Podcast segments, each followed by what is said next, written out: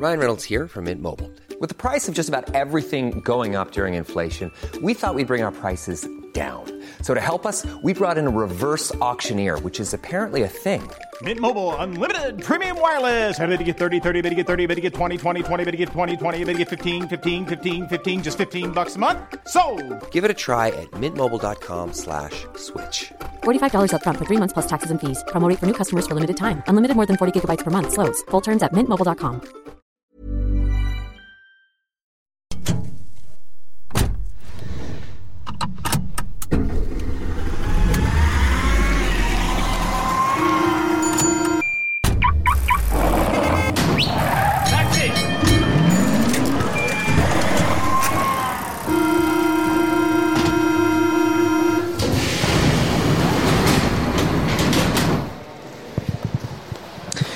C'est le retour de Commute. Merci à tous d'être avec nous. On a mis un peu de temps à trouver une place de parking, mais nous revoici enfin pour parler mobilité avec vous et avec eh bien mes on va dire mes mes SRAM mes hey mais je ne sais pas comment on dit euh, finalement mes fidèles euh, mes fidèles acolytes préférés à commencer par mes covoitureurs c'est vrai préférés euh, Chloé comment ça va? Ça va, je suis contente de vous retrouver. long time no see. Ouais Pour parler de tout ce qui s'est passé pas pendant vu les vacances. longtemps parce que. euh, Bah oui, il y en a qui font du vélo dans mon dos. T'as été euh, piraté par Daz euh, sur le dernier. dernier C'est vrai Ouais. Ah oui C'était bien Ken C'était qu'il y avait. bien Non, non, c'était Ken, Ken pardon, qui avait mué, bien sûr. Bien sûr, ouais, je suis désolé. La dernière était très compliquée en fin d'année. Qu'est-ce que c'est dur pour moi de, de faire tous les trucs comme ça. Ça fait plaisir de te retrouver. Tu as l'air très en forme. Ah, c'est parce que je, je, je fais du vélo. Ah ouais Mais non, tu bosses. Vas-y, plug, plug tes entreprises là. Ah bah, vous voulez que je fasse ma pub Vas-y. Faisons pub. ça pendant une heure, il n'y a pas de souci. Non, non, non, non. en pitch, en, Ça cinq, commence. en, en deux minutes. Non, non, on a eu du mal à trouver même euh, à la rentrée là, parce que moi je travaille beaucoup sur mes enquêtes. J'écris des meurtres, vous devez les résoudre. Ça s'appelle sous-scellé, achetez ça, et comme ça je pourrais me payer des garde-boue. Yes, j'ai des très bonnes recos si tu veux. Ah, je te remercie. Ah tiens, en parlant de reco, j'avais demandé à Victor la dernière fois, puisque mon vélo faisait un bruit d'enfer, comment il fallait entretenir sa, Sa chaîne? sa chaîne. Tu m'avais dit une super marque, mais que j'ai pas prise parce que j'avais pas de sous. Makoff? Et, euh, et j'ai fait euh, réviser mon vélo chez Cyclofix, et il m'a dit, mais du bon WD-40, c'est la Aïe, solution aïe, tout. aïe, aïe, aïe, aïe, aïe. Ah, là, ça, va, ça, va faire va- hérisser les poils de ça- Victor ça- qui n'en a non, pas. Non, non, non, non, ça, ça marche, ça marche aussi, mais c'est Mucoff, c'est, c'est, c'est biodégradable, c'est biocool et tout. Oui, mais on a tous une, une Oui, bouteille de WD-40 oui, chez soi. C'est vrai, C'est vrai. c'est vrai. Donc je me suis dit, en fait, euh, la simplicité. Globalement, tu dégraisses avec un dégraissant, peu importe euh, le Le dégraissant. on regresse et c'est parti. Et tu regresses après, et ensuite. J'ai changé ma chaîne et mon pignon au final.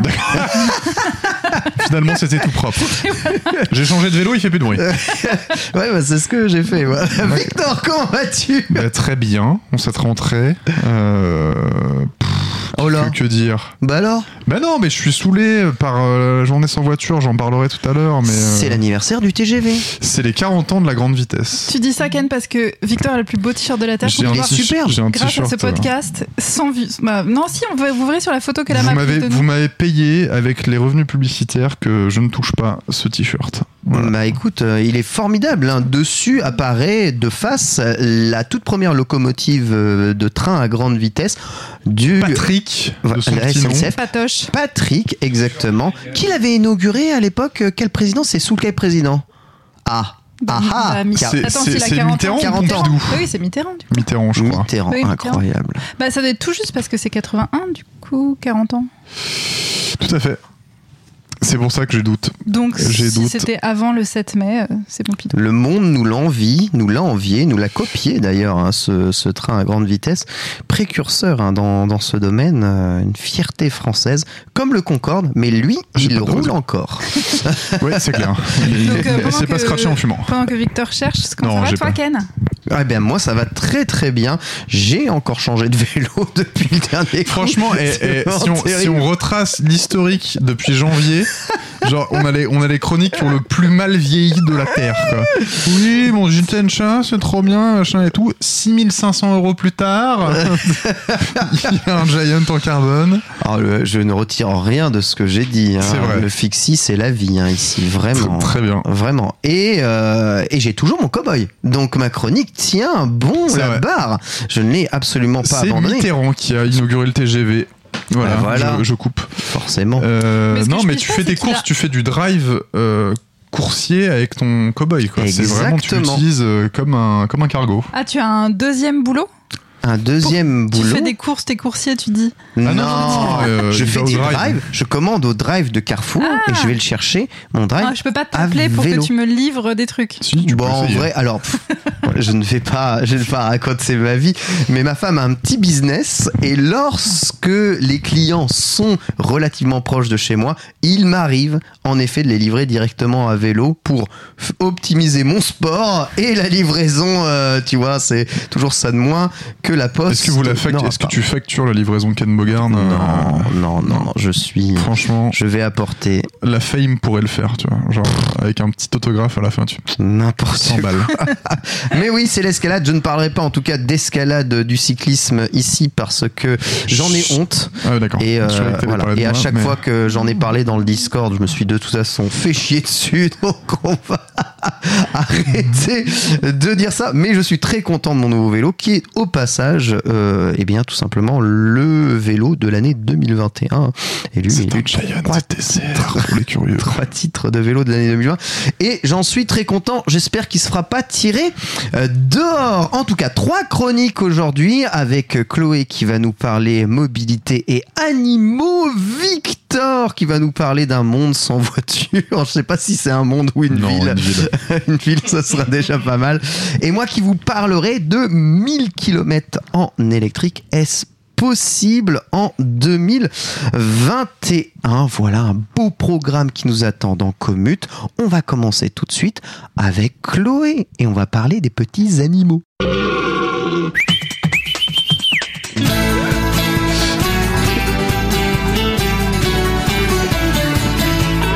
Ah, ah, ah, ah.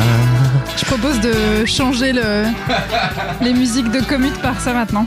C'est une chronique qui va pas mal me toucher, ça, Chloé. J'ai hâte de, t'écouter parce que transport euh, et animaux, bah, c'est quelque chose que je vis au quotidien. Ah bah justement, j'ai pensé à toi. Mais c'est pas spécialement, c'est pas très simple, hein, crois-moi.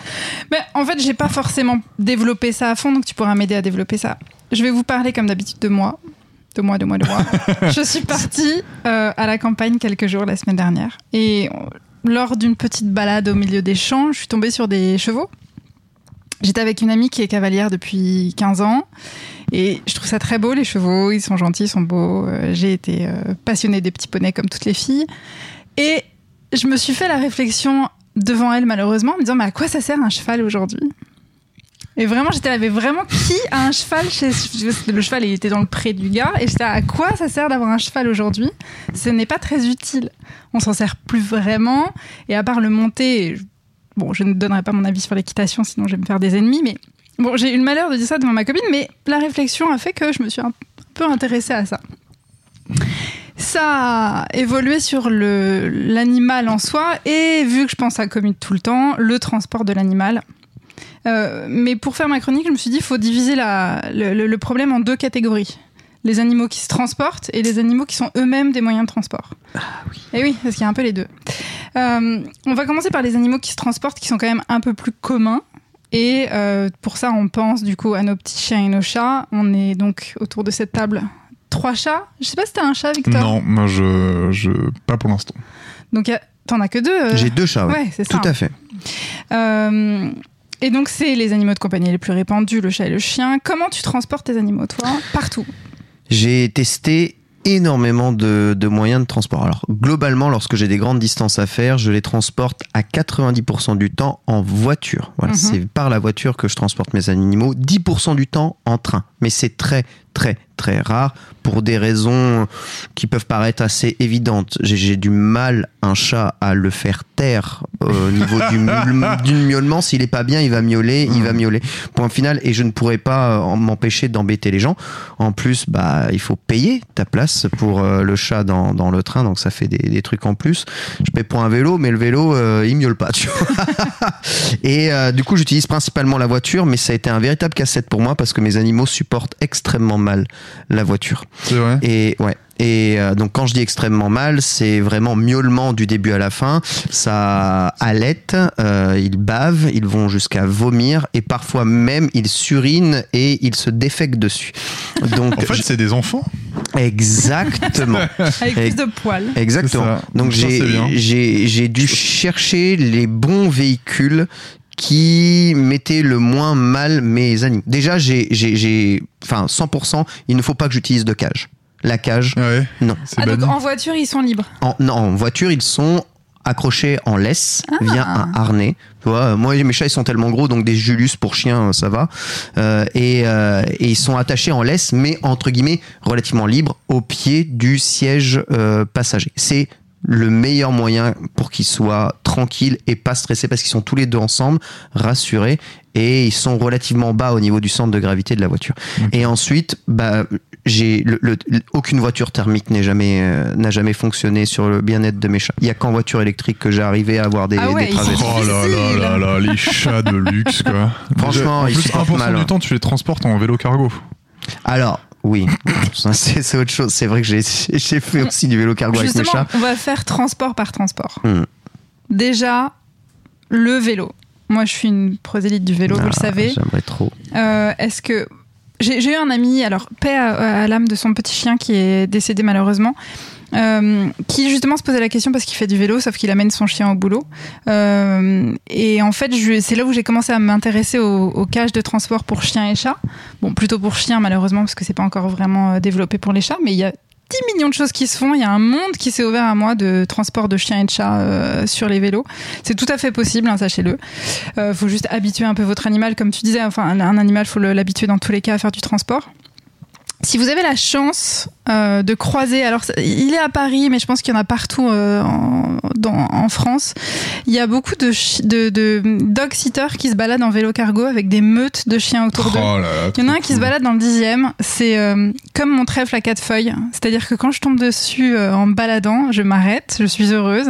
Et en fait, il a tous ses vélos autour, tous ses, tous ses, ses chiens autour de lui. Il y en a certains qui sont dans le cargo, il y en a certains qui courent autour. C'est magnifique. C'est une vision de rêve. Ah Je- ouais, moi j'ai j'ai croisé un good boy en vélo cargo euh, dimanche à la journée sans voiture. Ça C'est m'a refait. bien. Il était tout sage. Il était assis dans le cargo. Et genre, il était. euh, le, le vélo était garé sur la terrasse. euh, le mec était en train de manger en resto, si tu veux. Le chien était parqué avec le vélo. Je trouve, ça génial. Vélo ou deux roues euh, électriques, parce que j'en vois souvent qui ont leur chien soit dans des sacs à dos, à moto, des choses comme ça. Ça me, ça me fascine. Je sais pas si le bien-être animal est à fond respecté là-dedans, parce que. hein, si Oh, c'est un petit cool, chien, hein. en vérité, ça, ça va. Ça peut fonctionner aussi avec des chats. Alors, pour avoir testé un vélo cargo pendant une semaine, justement, la, la semaine dernière, un Backfits, euh, j'en suis venu à la conclusion que c'est parfait pour un chien. Mais quand je te dis parfait, c'est vraiment Donc, parfait C'était le cargo à- avec, enfin, c'est le à l'avant, à l'arrière, comment ça se À passe? À l'avant, ok. à l'avant. Et c'était un short, donc euh, plutôt quelque chose d'assez court. C'est extrêmement maniable. C'est, ça pèse 30 kilos, mais tu les sens pas. C'est très confortable. Et pour le coup, le système de cargo est ultra bien pensé. Sachant que justement, il y a des hum, sociétés qui développent des cages spécialisées, notamment à, à plugger sur des cargos Tout existants pour les chiens, parce que si ton animal n'est pas habitué, s'il saute, ça devient dangereux quand même. Tu peux tuner ton vélo cargo. Tu peux euh, tuner ton vélo cargo, euh, Parce qu'en fait, animal. en gros, on te dit que tout ce qui est panier, c'est pour des chiens de moins de 10 kilos, sinon Oui. euh, ça déséquilibre vraiment trop. Euh, tu peux donc avoir les solutions des cargos avec les cages, et puis tu as la solution des petits, euh, des petites euh, Tu peux balader ton pitbull en- avec ton vélo gitane, hein, si t'as le panier adapté. Ce serait- pitbull, c'est plus de 10 kilos, je pense. Ouais. Ah, mais non, mais tu prends un panier qui va. Non, mais sinon, tu prends les petites remorques qui sont spécialisées pour des chiens, voilà. Ah là là. Non, exactement. Ça, c'est mon fantasme absolu total. Alors, Ouais. d'habitude, c'est pour les enfants. C'est euh, bon là, je, je montre. Alors, vous voyez pas, évidemment, on est en podcast. Le, le Tulle Chariot Coaster XT, qui est à la fois donc une, une- Cette émission n'est pas sponsorisée. non pas du tout une remorque de transport mais aussi bah, une poussette hein, ça fait Final- pousse- ça fait c'est une- poussette aussi c'est- une caravane pour animal. Oui, complètement. c'est pour les enfants mais ça s'adapte ultra bien à Et des surtout, j'ai suivi le blog de gens qui se baladent, euh, bah, qui font du. Comment ça appelait ça Du vélotourisme du- Ouais, voilà. vélotourisme Avec Oui, du coup un chien et qui fait. ont cette petite remorque et qui est une remorque très- euh, pliable très facilement apparemment, ce qui fait Exactement. que tu peux même aller dans le train avec. Trop Tout à fait. Donc voilà. c'est j'en ai croisé à l'île Et- Une, une centaine. Est-ce que tu as vu le compte Instagram Mad Max Fluffy Road? Alors ça, j'y viendrai dans mes recommandations de fin parce qu'en fait, il y en a des millions Ah ouais? qui sont extraordinaires tous. Moi, mon petit préféré, c'est One Bike, euh, One Bike, One World, qui est l'histoire de ce rugbyman professionnel écossais Qui a fait le tour du monde et qui a, qui a fait récupéré le tour chat. du monde et qui a récupéré Nala, sa petite chatte, en Croatie, en Bosnie, et qui elle le suit depuis. Elle est sur à l'avant dans un petit panier sur son vélo. C'est plus rare pour les chats parce que les chats faut un petit peu plus les habituer, mais elle a son, son petit harnais, son petit euh, son petit hum, euh, panier à l'avant qui est euh, spécialisé pour l'hiver quand il y a de la neige ou des choses comme ça. Donc euh, Trop bien. donc de voir ce gros gars euh, rugbyman avec son petit chat, c'est magnifique. Mais on pourra euh, chacun lister nos, comptes à suivre qui sont euh, des petits euh, des petits moments de, de paradis euh, dans mon Instagram, je trouve. L'autre façon de transporter son chat ou son chien ou son hamster, c'est bien sûr les transports en commun. Là, ça devient un petit peu plus touchy. Vous saviez que, par exemple, dans le métro, c'est interdit de transporter ton chien hors d'un sac, sauf chien d'aveugle, bien évidemment. Dans le RER, c'est autorisé si le chien est muselé et en laisse.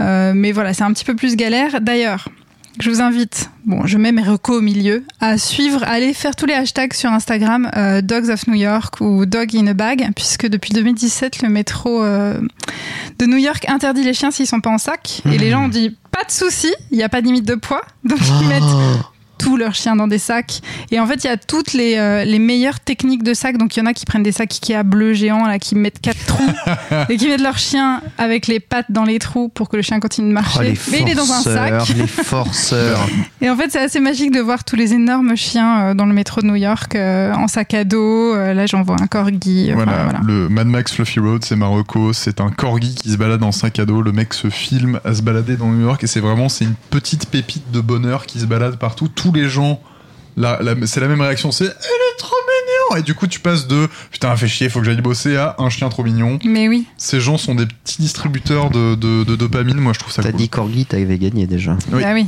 évidemment.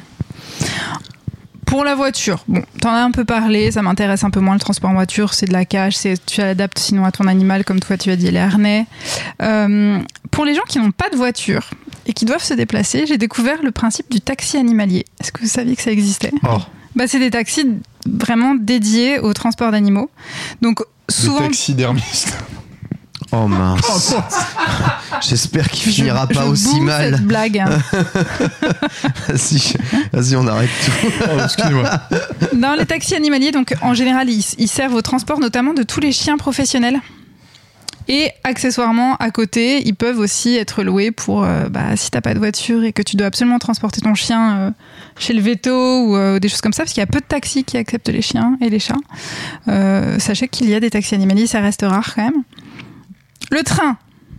Bah, le train, j'ai... Bon, tu en as parlé aussi, Ken. Euh, grosso modo, il y a les limites de poids. Ouais. Grosso modo, il faut prendre son, Mm. son billet pour son animal. Euh, ça coûte parfois un peu cher.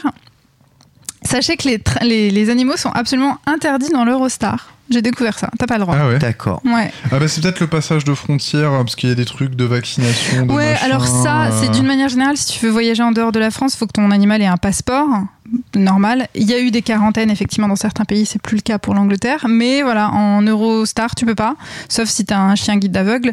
Mais tu peux prendre à fond l'Eurotunnel. Ils ont vraiment une page dédiée à nous, on transporte tous les animaux, donc normal, c'est dans ta voiture. Euh, et vraiment, ils ont une page dédiée à tous les animaux. C'est-à-dire que, ouais, les lapins, les trucs comme ça, c'est trop bien. Donc je vous conseille d'aller voir ça. Vous pouvez transporter votre girafe depuis euh, Calais si vous de voulez. toute façon depuis peu les Français sont aussi interdits dans l'Eurostar donc euh, Exactement. Oh là là, ça dénonce. Euh, L'avion, je me suis un peu plus penchée dessus parce que c'est assez fascinant le transport en avion.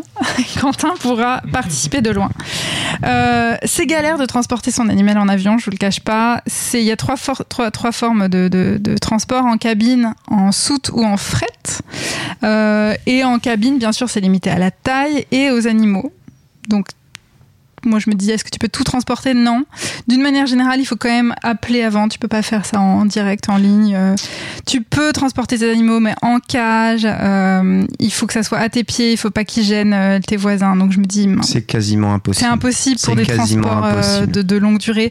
En soute, ça peut un peu traumatiser l'animal. euh, Mais c'est souvent comme ça qu'il va voyager. Mais après, tu t'es pas obligé de voyager avec ton animal. T'imagines la quoi. violence que c'est pour un. T'es un espèce de petit être, genre t'imagines t'as tes chats, t'as connu que la douceur d'un canapé et d'un truc, et on te fout dans une espèce de caisse, dans un truc qui fait un bordel pas possible, t'as les oreilles qui vont exploser. ça- T'imagines le truc, le, chat- le chat, il- je pense qu'il sort du truc, il te déteste. quoi. Les chats, les chats sont endormis en soute. Ah, ouais. Oui. Ouais. Ah on, leur fait prendre, on leur fait reprendre des médicaments pour qu'ils dorment. Euh, parce que oui, sinon c'est un véritable, c'est un véritable enfer en effet. Mais je, je sais à peu près, on en a parlé, euh, on en a parlé un peu, euh, eh bien dans dans dans d'autres podcasts parce que bah, c'est un, un problème qu'on qu'a- qu'ont bon eu les, les expatriés. En fait, dès qu'on a un déménagement longue distance, Ouais, ouais, euh, ouais. outre-Atlantique ou euh, eh bien un peu loin, on est souvent obligé de prendre l'avion quand on a des animaux de compagnie, qu'on veut les, les emporter, mais ils vont devoir subir un trajet d'avion. Du coup, on se renseigne, euh, on se renseigne un peu. Moi qui veux vivre au Japon, je me suis pas mal renseigné là-dessus sur comment est-ce que je pourrais amener mes chats au Japon. Tu vois. Et alors, tu vas les endormir et les mettre en soute? Il faudra les endormir, les mettre en soute et, et qui supportent euh, voilà le, le voyage de, de, de 12 heures.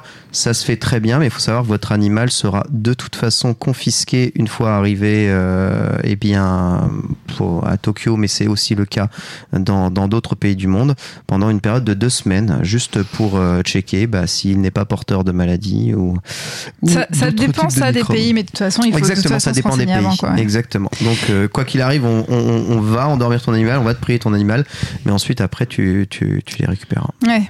Et alors, sur justement les animaux en avion, euh, je suis allée sur le site d'Air France pour me renseigner. C'est marrant parce que les spécificités de transport sont très étonnantes. Puisque donc on dit cabine ou pas, sachez que en business, aucun animal cabine n'est autorisé. C'est Ah pas- ouais Ouais. Ouais, alors, Business, t'as je- pas le droit. comprends, je comprends. moi, j'ai vu des princes qataris qui emmenaient Ouais. leurs- leurs- leurs aigles Ah, royaux. ouais, ouais, t'as vu le, le truc, l'avion complètement rempli avec les rapaces, putain, ça C'est ouf. Non, puis je me dis toutes, euh, toutes les nanas avec leur qu'elles chihuahua ou des trucs comme ça, je, je, je sais pas. Je sais pas Ah comment oui, ça, j'avoue, ça c'est en catégorie porte-clés, c'est pas en catégorie animal de compagnie, donc ça va. Et il y a un truc très spécifique où ils te disent pas de soute pour les animaux, pour les chiens à nez retroussé. Ah t'as vraiment toute une liste Fini les nez quoi. retroussé. de, de- de chiens à nez retroussé parce qu'ils ont des problèmes de respiration. Ah oui, oui, oui, c'est vrai, oui. La compagnie ne veut pas prendre le risque qu'il se passe un. Oui, mais d'ailleurs, il y avait eu un, il y chose. avait eu un foin euh, pas possible sur Twitter, euh, une, un Oui. ou une personne qui avait perdu son chat ou son chien par. Air France Tout et à fait. était en mode oui, rendez-le et tout, alors que le, le chat, enfin, le, le- ils ne le retrouveront jamais, le pauvre. Euh, Mais c'est horrible ce que tu Mais dis. oui. Mais oui, mais la, la cage, elle a été cassée, genre euh, Bah à donc, New York, tu vois. Bah, donc il y a un problème de la compagnie. Un petit peu, oui. Voilà. Mais voilà, sachez que si vous avez un, un animal à nez retroussé, euh, c'est problématique. Donc réfléchissez avant. Et ne prenez pas Air France. On sera jamais sponsorisé Ouais. par Air France. Non mais, euh, mais je comprends pas. Alors on me dit prenez. En ce moment on est en train de me dire si justement prenez Air Non, France mais je euh, suis sûr plutôt qu'Air France, ils peuvent absolument rien à partir du moment. Enfin, je sais pas, toi, euh, monsieur euh, Quentin, qui connaît un peu, euh, les bagages, une fois qu'ils ont quitté l'avion, c'est plus, c'est plus la responsabilité de la compagnie, c'est la responsabilité de l'aéroport. Voilà, il dit Voilà. oui. Quentin dit oui. Hmm. C'est l'aéroport, c'est pas Air France. Petite anecdote Amérique. Euh, sachez que depuis août 2019, le département américain des transports autorise en cabine les animaux de soutien émotionnel. Ah top. Et c'est pas limité aux chats et aux chiens. Et vous avez peut-être vu cette news d'une nana qui voyageait avec son cheval miniature Cheval miniature. en cabine. Son Ah. Non, c'est vraiment un petit cheval très mignon Un et euh, qui explique justement euh, qu'elle en a besoin parce que euh, elle, fait- elle a des grosses crises d'anxiété et le cheval est là pour elle. Donc ça a été accepté. Et, les, animaux de soutien émotionnel ne payent pas. Et là, je me suis dit, mais comment tu voyages avec un cheval miniature? Et elle explique qu'elle était à côté, assise à côté d'un journaliste qui a gentiment accepté de partager son espace avec le cheval et qui s'était placé euh, là où il y avait la place devant. Il n'y avait pas de, de, de siège devant eux, donc le cheval s'est mis devant eux comme ça. euh. Et donc voilà. Donc vous pouvez voir. C'était un vol long courrier ou pas? Parce que non, moi, je pense que c'est. euh, bah, en même temps, j'allais dire que c'est dans les États-Unis, mais tu peux avoir des vols très longs euh, inter-État, quoi. Donc, je ne sais pas. Non, c'était pas, c'était pas euh, étranger. Mais voilà, si vous voulez aller voir un petit animal, un petit poney qui prend le- le- l'avion, c'est possible. Mm. Et je me dis, à quel moment tu peux déterminer si un animal est de soutien émotionnel ou pas dans les transports J'aimerais bien Ah, qu'ils Moi, essayent de... franchement, franchement, moi j'aimerais bien pousser le truc jusqu'au Bah bout. ouais. Tu vois, genre t'arrives, tu dis euh, Qu'est-ce que tu testerais un taureau. Genre, t'arrives, tient tu pas. dis, C'est mon taureau porte-bonheur. et t'arrives avec un truc énorme comme ça en fond de cabine. Tu dis mais non, mais quand je le quand je, quand je le caresse, je me sens bien. Une migale. Ah, petit soutien émotionnel, hein, la migale. des Bah ouais. serpents, tu sais que pour faire euh, Énormément des de serpents. euh, Et après, tu fais un film avec Samuel L. Jackson. Ouais. Exactement. En fait, c'était peut-être les animaux. euh, euh, Lee Jackson de soutien émotionnel. C'était peut-être des animaux de soutien émotionnel et Mm. le film a été mal vu en fait. Donc voilà, en, en France, c'est pas encore tout à fait le cas. Ensuite, en bateau. Alors en bateau, bon, c'est toujours un peu la même chose. hein, c'est euh, oui, tu peux faire un peu. Enfin, ça dépend des bateaux, tu vois. Mais euh, sachez que là où moi je voulais vérifier quelque chose, c'est les lapins dans les bateaux, parce que je sais pas si vous connaissez la superstition. Interdit. Interdit de parler Ah ouais? de lapin en bateau, sur un bateau. T'as même pas le droit de prononcer le mot lapin sur un bateau, donc j'étais là, wow. Oui, c'est vrai, c'est interdit. Ouais. Ah putain, c'est, fait. c'est, c'est, euh, mais ça vient de quoi C'est comme c'est. Ça vient du fait que avant, euh, pour faire les longues traversées, ils avaient plein de produits frais et des animaux vivants. Et donc parfois, ils avaient des lapins qui s'échappaient de leur cage et qui bouffaient et la nourriture Ah. et le- le- les Ah oui, cordages. ou les trucs qui retenaient les planches du bateau. rongeur, quoi, c'est ça, ouais. donc potentiellement, ça faisait couler le bateau. Donc c'est vraiment interdit de parler de lapins. Ça porte euh, malchance. Dans Game of Thrones, ils en prennent un avec eux et ils coulent. Ah bah voilà. Alors c'est dommage parce qu'en vrai, c'est une superstition. Ça n'est pas vraiment réel. Donc il ne faut pas aller dans ce sens-là. Mais écoute, moi, je, on se fait engueuler dans ma famille quand on allume des cigarettes avec des bougies. À chaque fois, mon père, Bah oui, c'est un marin qui meurt. Bah oui. Tu sais d'où ça vient? Absolument pas. Ça sais juste que je vient- me fais engueuler. euh, Alors, bah, j'ai arrêté vous- de fumer, mais. euh, Mais je vais vous expliquer car je suis le savoir incarné. En fait, à l'époque, les allumettes reversaient, les marques d'allumettes reversaient un pourcentage aux familles des marins. Et donc, du coup, si tu n'utilisais pas d'allumettes pour allumer ta cigarette, tu ne donnais pas cet argent. Et donc, du coup, tu tuais un marin. Voilà, c'est Ouais. juste ça.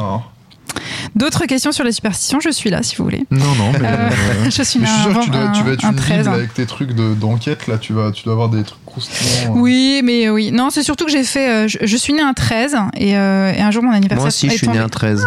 Un jour, mon anniversaire est tombé un vendredi, donc j'ai fait une soirée déguisée, superstition. Et du coup, j'ai dû apprendre plein plein de choses sur les superstitions. C'était très rigolo. Ok, bon.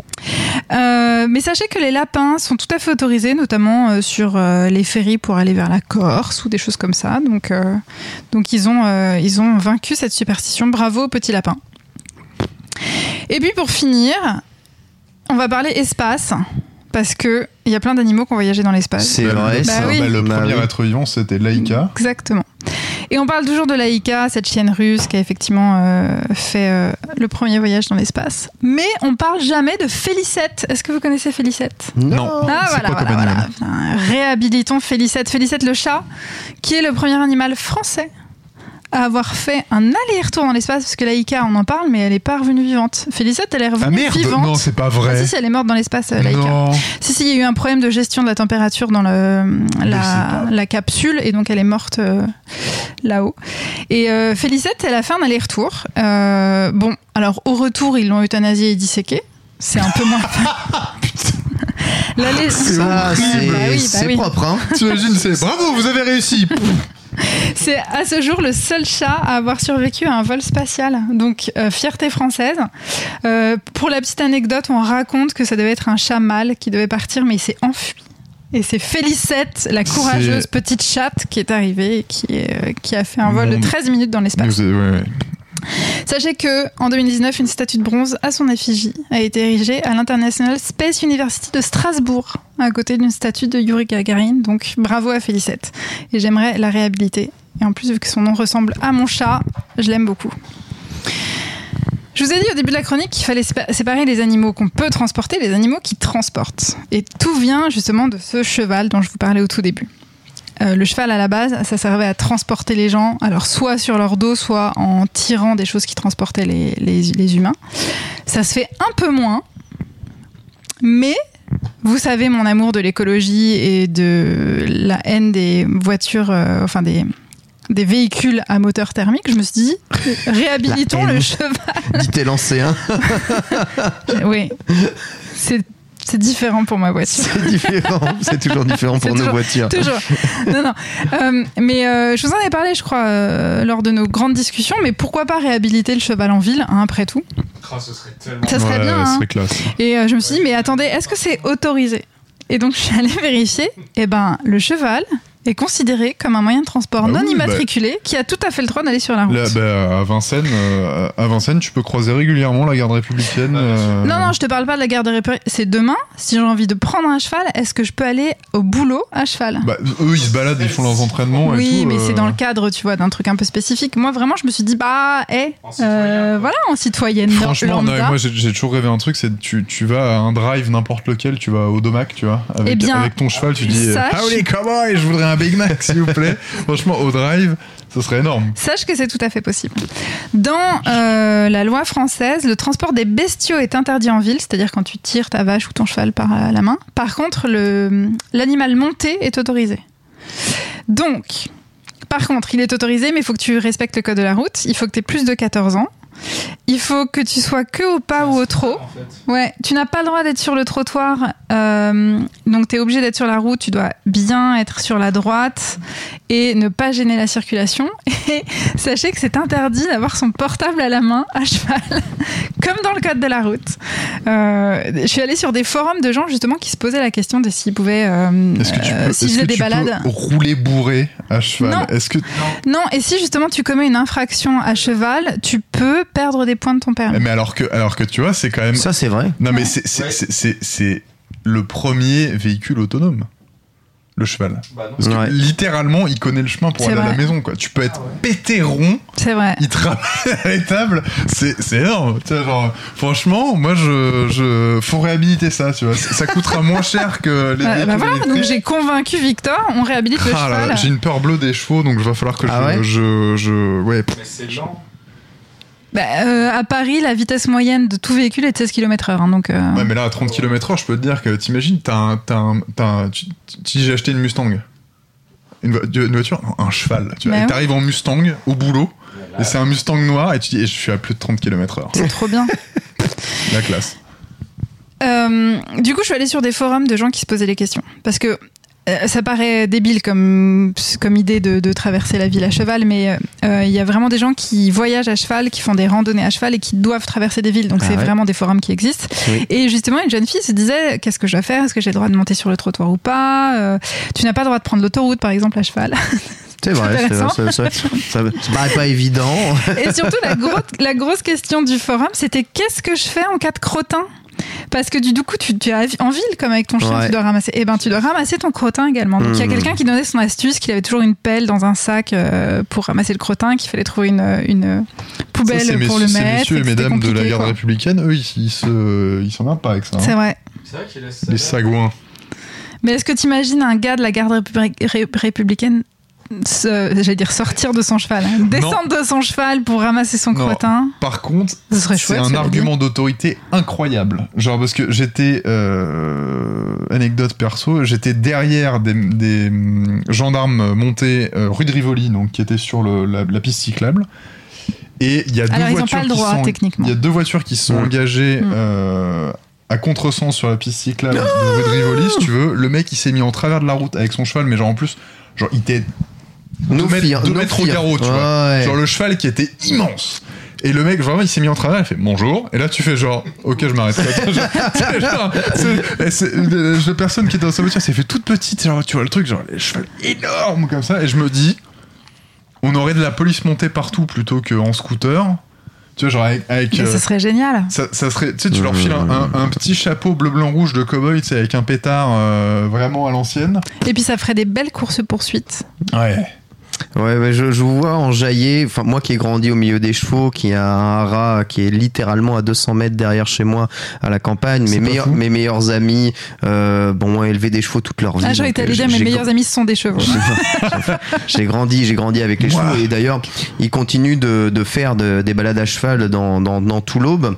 Euh, c'est super à la campagne, mais en ville, ça fait énormément de bruit sur euh, sur le trottoir. Un cheval, c'est vraiment très très Attends, très bruyant. comparer un scout et du cheval, Ah non, franchement, cheval. hein. franchement, moi, Ça non, fait non, t'imagines énormément un de bruit, un dimanche cheval. matin, t'as les bruits des sabots, tu... moi je Bah, pète les bah plombs. non, moi je suis trop Non, heureuse. ça hein. fait beaucoup de bruit, je t'assure, ça fait vraiment beaucoup Mais je de bruit. sais, j'entends la garde monter souvent. Je trouve ça trop agréable. Ça chie euh, partout et la garde républicaine ne ramasse pas son crottin. Ouais. Et, euh, et ça urine aussi euh, sans, sans crier gare, j'ai envie, de, j'ai envie de dire. Et en plus, un Tu t'es cheval. fait alors, uriner évidemment- dessus par un cheval, on tout le à- euh, oui, par, par des chevaux, par des vaches. Je me suis fait uriner dessus par tout un tas d'animaux euh, durant, durant la traite et l'entretien des, euh, euh, des box. Mais euh, enfin, c'est euh, c'est la vie, j'ai envie de dire. C'est c'est moins le glam que ce que, que, ce que l'on pense. fantasmer. Ouais, c'est pas une question de glam, c'est que je trouve ça. bah, Après, c'est- Moi, c'est le bruit surtout. Un cheval, ça fait du bruit. Et, et en plus, un cheval, c'est, enfin, faut savoir que c'est extrêmement lourd. C'est vraiment un animal très dangereux hein, pour Mais les c'est pour ça que j'ai peur, moi. C'est que c'est un truc, je me dis, tu vois, genre. est-ce que euh, c'est pire qu'une voiture, non? Euh, non, C'est une bonne question, ça, ça, ça va moins. Alors, Soon, dans Hmm. 10 ans, euh, ta chronique, euh, les chevaux en ville, euh, ça met en danger nos enfants, je peux pas rouler à vélo tranquille. C'est vrai. non, mais en plus, je vous en avais parlé sur le transport des enfants à l'école, ils font ça de plus en plus. À Alors, cheval pas à cheval, mais à cal- Enfin, pas en calèche, mais en espèce de. Enfin, ça s'appelle pas une calèche, mais. Un espèce de truc où tu peux transporter 20 ouais, personnes. quand, quand ils sont attelés et Ouais. qu'il y a un conducteur, euh, ouais, Ouais. super, génial. Oui, puis surtout, c'est. Enfin, le cheval est plus fait pour tirer que pour porter euh, sur son dos, quoi. Ah, je crois que les défenseurs des animaux disent que globalement, ouais, c'est mieux. Ouais. ouais. Et justement, je me suis Pas les penchée sur les animaux montés parce qu'il n'y a pas que le cheval dans la vie. Alors, je vais pas faire toutes les déclinaisons de cheval, euh, à près. mule et tout à fait, et tout, et tout, le- tout le team. Mais je me suis dit, est-ce que tu as le droit de monter des vaches? Je dévie un peu, mais. Euh, en- Oui, bah, pourquoi pas. Alors, pas vraiment. C'est un peu complet. Enfin, oui, tu as le droit techniquement, mais Bah, euh, c'est pas vraiment conseillé. D'une manière générale, j'ai. Pas y a des rodéos, hein, tu sais. euh, Oui, non, non, mais en termes de monter avec une selle et faire une balade et tout. Ah, d'accord. C'est pas très pratique du tout, hein, tu sais. Bah, en fait, en gros, ils te disent que c'est comme le cheval, en fait. C'est Oh, pas, tu vois, c'est pas vraiment fait pour à la base. Et par ouais, contre, mais un cheval, ça se dresse. Mais une vache aussi. Ah bah, crois-moi que tu bonne chance. Mais t'imagines l'absurdité de la situation, quoi. T'es en ville comme ça et tout, et tu croises un mec ou une femme qui monte une vache, qui se déplace avec. Oui, mais Genre, regarde. franchement, je pense, je pense que tu Mais non, mais tu vois, dans les pays police, les asiatiques- mecs bug. Mais non, mais dans les pays asiatiques, ils montent les buffles. Tu te J'en déplaces ai souvent. aucune idée, je j'ai pas de. Mais cela Alors, dit, bah, bon, le buffle, c'est pas une vache déjà. Et ensuite. bah, c'est euh, un bovin, euh, tu vas pas jouer sur. Oui, mais la girafe aussi, c'est un bovin, tu vois. Donc. euh, Oui, non, mais attends. eh, J'espère- ok, est-ce que tu as monté une girafe J'espère que vous amusez sur ce commune de rentrée. Il y a quand même plus de choses en commun entre le buffle et la vache qu'entre la vache et la girafe, quand Alors, même. Euh, C'est des bovins, donc. Mais non, euh, mais en termes de, de gueule Enfin, C'est la même chose. Tout ça pour vous dire que sachez qu'en Normandie notamment, tu peux faire des balades à dos de vache, mais pour les enfants de 1 à 13 ans. Donc je suis un peu dégoûtée. Alors parce que c'est je où ne pourrais Parce que j'y vais dans deux semaines et je, je suis Je t'enverrai le lien. Très bien. Et euh, je m'étais renseignée d'ailleurs sur est-ce que tu peux monter des zèbres? Ah Et en fait, c'est hyper compliqué. Ils ont essayé. Et le zèbre, en fait, euh, réfléchit en termes de meute. Contrairement au cheval. peux pas et, le dresser. et tu peux pas. tu- du coup, il a des, des réactions trop dangereuses pour être monté. Donc, c'est un peu compliqué de monter euh, des zèbres. Donc c'est pas recommandé. C'est pas recommandé. Dernière petite anecdote. Euh, en parlant de cheval en ville, je sais pas si vous vous souvenez de Gamar Camara. Vous avez certainement entendu parler de ce gars. C'était le cavalier du 93 qui a débarqué un jour à Montreuil avec son cheval. Je sais pas si vous vous souvenez de cette histoire. Qui est un jeune homme noir. C'est à noter parce que ça avait fait un peu euh, euh, beaucoup parler de voir un petit gars de banlieue, puisqu'il venait de banlieue, qui sortait de prison en plus, mais c'est anecdotique, et qui avait décidé un jour d'acheter un cheval et de se balader avec. Euh, Il y a eu des magnifiques euh, photos de lui et je vous conseille de suivre son histoire. Malheureusement, l'anecdote se finit un peu mal puisque le cheval a été confisqué pour euh, suspicion de mauvais traitement. Donc il a été retiré à son propriétaire et il vit de très beaux jours dans la banlieue de Saint-Étienne dans un pré. Donc, euh, donc voilà. Gamar Camara, ça m'a surtout fait penser à le- au fait que Lil Nas X n'avait rien inventé dans son clip Old Town Road, je ne sais pas si vous connaissez, Oui. où il arrive du coup à cheval, et où en fait c'est vraiment ce gars de Montreuil, et donc je me dis peut-être qu'il a regardé. ouais, je pense que c'est peut-être ça quoi. Euh, tout ça pour vous dire que cette chronique est dédiée à ma petite Popo, ma petite Popiette, et à tous les chats et chiens et euh, petits euh, hamsters, oiseaux et euh, amis de compagnie et vaches et girafes pour Ken.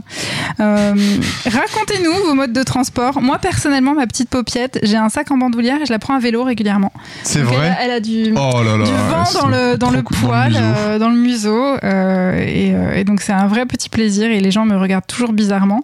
Il y a aussi beaucoup de... J'ai pas encore testé le sac à dos euh, transparent façon petite fusée. Je sais pas si t'as testé Ouais, bah, j'ai- pas, j'ai pas testé, mais euh, ma femme me, fait un pressing depuis des années pour qu'on prenne ça. Je leur dis, mais ils sont trop grands, nos chats, jamais ils rentreront Ah dans oui, ce il rentre sac. pas, toi. T'as- T'as t'as 10 kilos sur le dos, euh, déplace-toi avec 10 kilos Non, sur le mais- dos, c'est mais- pas agréable. Mais tu sais quoi, tu rendrais tous les gens derrière toi très heureux. Mm. Ouais, Ah bah, moi, j'ai croisé euh, plusieurs fois sur mon trajet, dans un ancien trajet de boulot, euh, un type euh, qui était une grosse marmule, euh, une marmulasse euh, en Harley Davidson, et il avait un tout petit bulldog euh, dans, un, dans un petit sac qui était posé sur son réservoir. Avec, et le, le bulldog avait les lunettes de soleil, tu sais, euh, Ouais. en, enfin le, le masque de pilote, quoi, et un petit bonnet. Et j'étais là en mode, c'est trop classe. et vraiment, c'est c'est le, le, le rayon de soleil, tu vois, de, de, non. Mais moi, je je, suis convaincu, c'est mon bonheur. Là, j'ai fait le tour d'Anières euh, en vélo cargo avec euh, mes deux chats, donc respectivement l'un Oda le Coon et euh, l'autre Navi euh, la Ragdoll. Et, euh, et ouais, les, les, les, Alors, pour, les pour gens auditeurs, autour. un Maine Coon, c'est un lion. hein. Ouais, c'est euh, énorme. Ah bah, un ragdoll, c'est, énorme aussi. Hein. En vrai, il y a, qu'un kilo de différence entre les deux. C'est les deux plus grands chats du monde en termes, en termes de race. Et les réactions sont très différentes quand, quand, les, quand les personnes croisaient Oda, du coup, dans le vélo cargo. Généralement, ça se retournait, tu fais Oh, t'as vu la taille de ce chat? Comme ça, comme ça. Et quand Navi, qui est pas plus petite ici, euh, était dans le vélo cargo devant, fait Oh, regarde le chat comme il est mignon Il y en a une, elle a le droit à aller au mignon. L'autre a dit Oh, regarde, Ah bah, il est énorme bah, c'est ça. je, je balade mon tigre dans le 9-3. Bah ouais. Ouais, franchement, franchement, c'est, c'est à peu près ça. Bon, il s'est chié dessus dans le vélo cargo, mais ça, je- je- j'en, j'en parlerai pas ici même. Moi, c'est toujours très difficile et très stressant, tu vois, pour les animaux qui sont pas habitués de se déplacer dans ce genre de truc-là. Et, C'est sûr. et même si Oda me semblait kiffer son trajet, et on est, c'était pas les en vérité, il avait vécu un moment, un moment de stress. Donc je sais pas si je réitérerais, alors que moi ça me procure du bonheur de promener mes chats. Mais Mais justement, en parlant de paupiètes, je sais pas si j'ai le droit de le dire ou pas parce que c'est pas bien, mais moi je l'ai toujours habituée à voyager euh, en transport et quand je la prenais en train, je la sortais de son panier et elle était juste sur mes genoux à regarder euh, le, le, les voyages, à regarder le- le- le- les fenêtres. Et je la prends aussi beaucoup dans ma voiture, elle aime pas trop son panier. Donc du coup, je la sors Elle et se balade, elle, se balade partout. Alors c'est pas du tout safe, mais en fait je le fais en général quand on est deux. Et elle se met parfois sur la plage arrière, donc c'est un Ouais, plaisir pour tous les gens qui nous suivent. tous euh, sur la plage Et arrière. sur la plage avant. Et donc parfois je suis obligée de la pousser car je ne vois plus la route. Ouais, Donc ça ne se dit pas, des vidéos pardon. de gens euh, qui se baladaient en van, euh, enfin une espèce de camping-car. Le chat, il avait son petit panier euh, sur le, la plage Mais avant et il regardait tout le paysage passer. Je trouvais ça trop. Mais oui, ils adorent ça. Quand ils sont habitués et que c'est pas du stress, c'est trop bien, quoi. Mm. Et tout ça pour vous. Dans, dans mes recommandations, moi j'en avais trois spécifiquement de comptes Instagram parce qu'ils sont vraiment géniaux. Donc celui dont je vous ai parlé avec le rugbyman. Et alors les deux autres, Rappelle le nom. One Bike, One World. Et les deux autres, c'est très marrant parce qu'ils ils ont le nom des chiens, parce que c'est des chats et des chiens qui voyagent ensemble. Et en fait, les chats ont pris euh, le l'import. Enfin, ils, sont les stars des comptes Instagram du chien tellement ils sont drôles. Il y a Henry the Colorado Dog, où c'est un chien et son son chat Balou qui se balade et qui se balade en van partout dans le Colorado, c'est absolument magnifi- magnifique. Et un autre qui s'appelle Lilo the Husky, qui parle à la base d'un husky et en fait il est pote avec Rosie le chat qui louche et ils partent en, en randonnée tout le temps tous les deux et c'est Rosie la star du conte et je les aime tellement. Donc je vous conseille de nous donner vos propres recommandations parce que je suis vraiment très friande de ce genre de, de Mmh. contes. Euh, je sais qu'il y a beaucoup beaucoup de gens qui racontent leur voyage autour du monde avec des chiens recueillis ou des chats recueillis comme euh, la petite Nala. Donc euh, j'adore ça. Donc balancez vos recos quoi. Let's Voilà. go. Merci beaucoup Chloé, formidable chronique, hein, ça nous concerne tous. Les animaux et les euh, transports. Quand je pense à quel point j'ai j'ai de la difficulté, je, je trouve que t'es bien heureuse avec un chat qui t'offre, euh, on va dire, peut-être un peu moins de, de soucis. Ouais, j'ai tiré Lorsque- le gros lot. Peut-être que j'ai j'ai mal fait les choses après. hein. Je suis peut-être un mauvais père. Je les ai mal appris euh, au fur et à mesure du temps. Je, je ne sais pas. Mais bon. Toujours pas d'animaux de compagnie, Victor? Non, moi je, je refuse d'avoir un chat tant qu'ils peuvent pas sortir de l'appart. Ah bon? C'est une. euh, Que c'est quoi, c'est- c'est- c'est quoi Parce ça? qu'un chat, ça doit être dehors. Mais C'est- pas du tout. c'est Mais pas ma- du tout. En plus, tous les vétos te le disent que non. Mais là, pas du tout. Ouais. Bah, euh, D'ailleurs, moi, mes, mes chats dehors, ils sont en PLS. écoutez, faites ce que vous voulez. Moi, je dis que je Non, et tu pas. sais pourquoi? Il faut pas les mettre dehors parce qu'ils niquent la diversité. Oh, bah, la diversité parisienne, euh, Mais tu voudrais les mettre dehors où euh, à Paris? Qu'ils puissent sortir, genre, qu'ils puissent faire les chats de gouttière. tu Eh vois. bah, tu les emmènes en transport sur ton vélo. Non, non, sachez-le vraiment, je- n'ayons pas une chronique sur les animaux, mais moi j'engueule euh, mon père qui avait un chat euh, à la campagne, où ça détruit toute la diversité de la campagne. Donc, pour sortir. faut leur mettre des grelots parce que ça bouffe les trucs pour jouer. Ils ont pas besoin de nourriture et ils bouffent les animaux pour jouer. Ah oui, non, non, faut vraie. leur foutre des trucs pour qu'ils pour qu'ils se fassent envoler les oiseaux, ça, ça, y a pas de souci. Pour moi, un chat, il doit, il doit pouvoir faire sa vie. C'est d'ailleurs le principal intérêt pour Ça veut moi. dire dans- que nos chats ne font pas leur vie dans nos appartements, Ken. Ouais, ils font, ils font euh, Non, une mais drôle de vie. et d'ailleurs, euh, tu sais, moi j'ai installé une cage à balcon pour pouvoir, euh, eh bien, les faire euh, aller à l'extérieur Ouais, en toute sécurité. Ouais, moi elle va sur la terrasse, elle est bien. J'ai pas de terrasse, donc euh, j'ai pas de terrasse, pas de balcon. Oh là là, là, oh, il n'y a pas de terrasse, il n'y a pas de balcon, il n'y a plus d'espoir. Mais il y, a une fin- il y a une fin de chronique. J'aurai un Doberman quand j'habiterai. Ouais, voilà, j'étais sûr que t'allais répondre à un truc comme ça, toi. Il te faut un truc vénère qui puisse correspondre, qui peut correspondre au watt que tu mets dans la pédale. On va passer à la première news.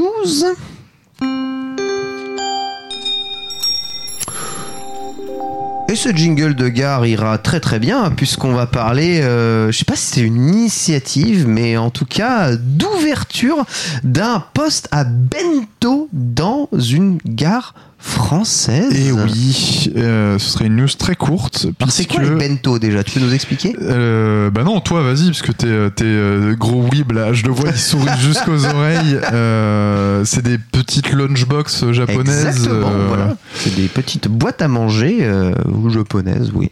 Euh, qu'on peut, peut déguster dans le train. Je sais qu'au Japon, c'est une vraie culture. La, lunchbox de gare, euh, il y a tout un truc où tu peux vraiment manger plein de trucs. J'ai très envie d'aller au Japon pour, euh, pour ça.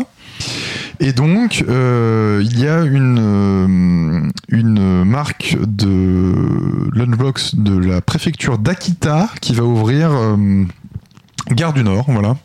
Gare du Nord. Ouais. Ah oui, d'accord. Donc, c'est euh, Paris. Non, Gare de Lyon, pardon, Gare de Lyon, et ça ouvre aussi. en novembre. Je suis à côté, je suis trop contente. Voilà, bah moi aussi. Et je j'irai. euh, je pense que je vais prendre le train juste pour ça. Prendre le train juste pour Non, ça. non, je vais aller, je vais aller tester. Je pense qu'il y aura, euh, comme euh, pour l'ouverture du Burger King à Saint-Lazare, il va y avoir 3h30 de queue. euh, ça va être l'enfer, mais j'ai très envie de tester. je, trouve, je trouve ça très cool dans l'idée. Si je veux aller à Annecy, c'est bien Gare de Lyon que je dois prendre. Ouais. Oui. Hmm. Tu veux y aller, ouais. Non, mais je- je- ça mériterait euh, plus largement de, de parler de, de, de souvenirs de nourriture de train, tu vois. genre, Est-ce que euh, t'as le prix du bento? Pas du tout. Parce que la nourriture de gare, pour moi, c'est de la nourriture de, Ah oui, de oui. luxe. Oui, c'est vrai. Non, non, mais moi, j'ai des souvenirs, tu vois, qui sont vachement euh, imprimés, tu vois, genre euh, le quand j'étais gamin, je prenais beaucoup le train euh, pour traverser de la Normandie jusque dans l'est de la France, et c'est une époque où il y avait encore, c'est des petits euh, traîneaux, euh, enfin slash euh, trucs à roulettes là, qui vendaient euh, des, des trucs à manger, à boire Ah ouais dans les trains euh, corail, tu vois, genre, euh, T'étais Harry Potter ou quoi? Un peu, ouais.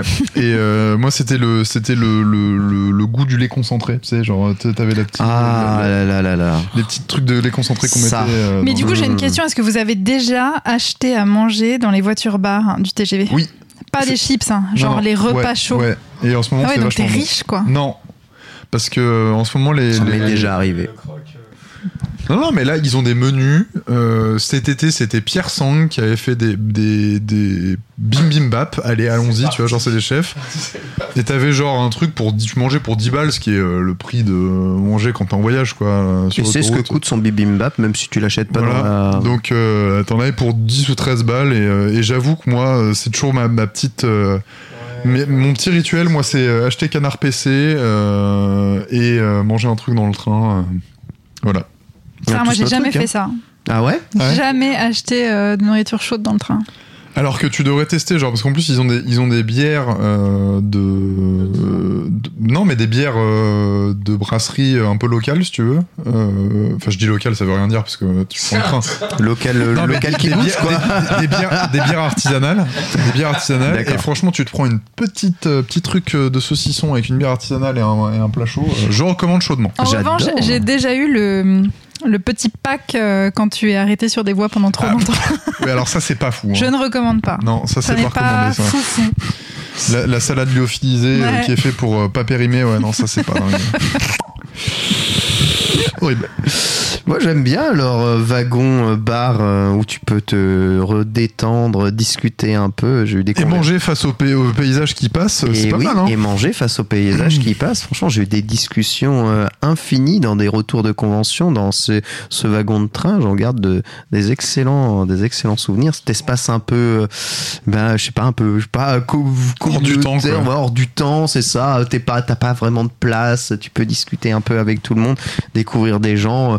Euh, oui, euh, en mangeant certes un sandwich trop cher et, euh, et un Lipton Ouais, Ice Tea à avant, c'était des 3,50€. sandwichs mais- trop chers et pas bons, et maintenant c'est juste des sandwichs trop chers. Donc ça va. Ça va. Écoute, les choses vont s'améliorant. Espérons que l'initiative du Bento Gare de Lyon soit reproduite. Je vous conseille, en tout cas si vous avez l'occasion de transiter par la gare de Lyon, de tester vous aussi hein, ce genre Ouverture en de petit équiben.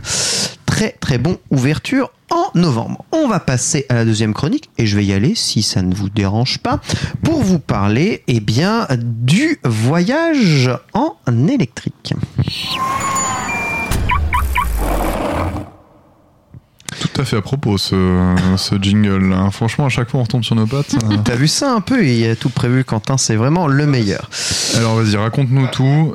1000 km en électrique, ça paraît eh bien inconcevable, en tout Mais cas alors, 1000 dans km les- euh, en une charge, en une journée. Je vais tout vous dire, Tout en, dire. en une vacance, on va dire. Voilà. D'accord. J'ai eu l'idée folle, non pas d'inventer l'école, mais de me dire que pendant les vacances que j'ai passées, formidables vacances, je ne consommerai pas une seule goutte d'essence. Et ce, pour quoi que ce soit de mes déplacements, c'est-à-dire euh, aller euh, chez les beaux-parents, aller dans ma famille, faire un voyage complet, un road trip complet, je ne voulais pas consommer une seule goutte d'essence. J'ai donc utilisé uniquement des transports sans essence et je me suis dit, allez, euh, c'est parti, on va essayer un tout petit peu euh, de, de tenter le pas. C'est quelque chose que j'aurais pas tenté encore il y a deux ans, je pense, parce que bon, euh, l'autonomie des voitures électriques, c'est pas ça, mais ça a beaucoup changé. D'ailleurs, petit quiz Ah, ici.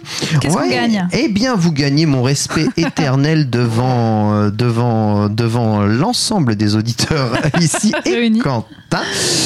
Aujourd'hui, quelle est la voiture électrique avec la plus grande autonomie et de combien est-elle? Mais moi, je suis nulle en voiture électrique. Je connais que la Zoé. Victor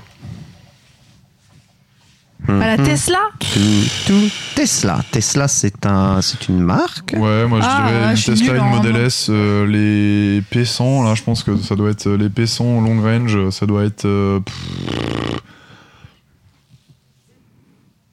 500 miles, donc euh, ouais, 750 km. C'est en effet la Tesla Model S et la long range Tesla Model S a été détrônée il n'y a pas très longtemps par la Model S Plaid. En Ah oui, peut-être entendu parler, ce modèle absolument déraisonnable promet une autonomie de 837 km. Et elle tient chaud. Là, j'allais dire ça, tu m'as piqué ma 837. blague. Et oui, et le plaid évidemment tient chaud. Deg. Référence plaid, c'était une référence, je crois, à Geek, à je sais, je sais pas quoi. Bah, de toute façon, il a, un il a- un il a mode des références claquées. Voilà, c'est ça, un euh, mode plaid dans, dans une parodie de Star Trek, je crois. à la Mais con. elle, elle fait hyper vieillotte.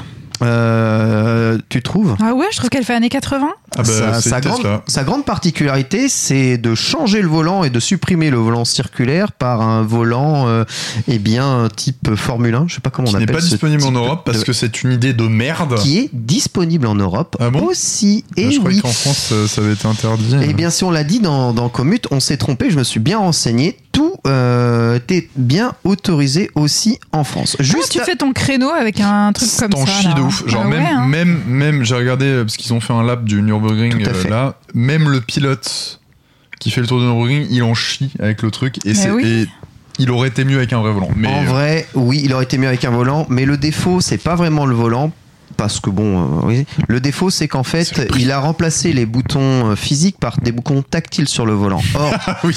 Or, sur un volant comme les ceci, voilà, un, un volant en arceau, lorsque vous euh, voulez faire des grandes manœuvres, vous avez souvent à passer votre main à plat sur le volant et Aïe. vous allez déclencher vos clignotants, vos trucs.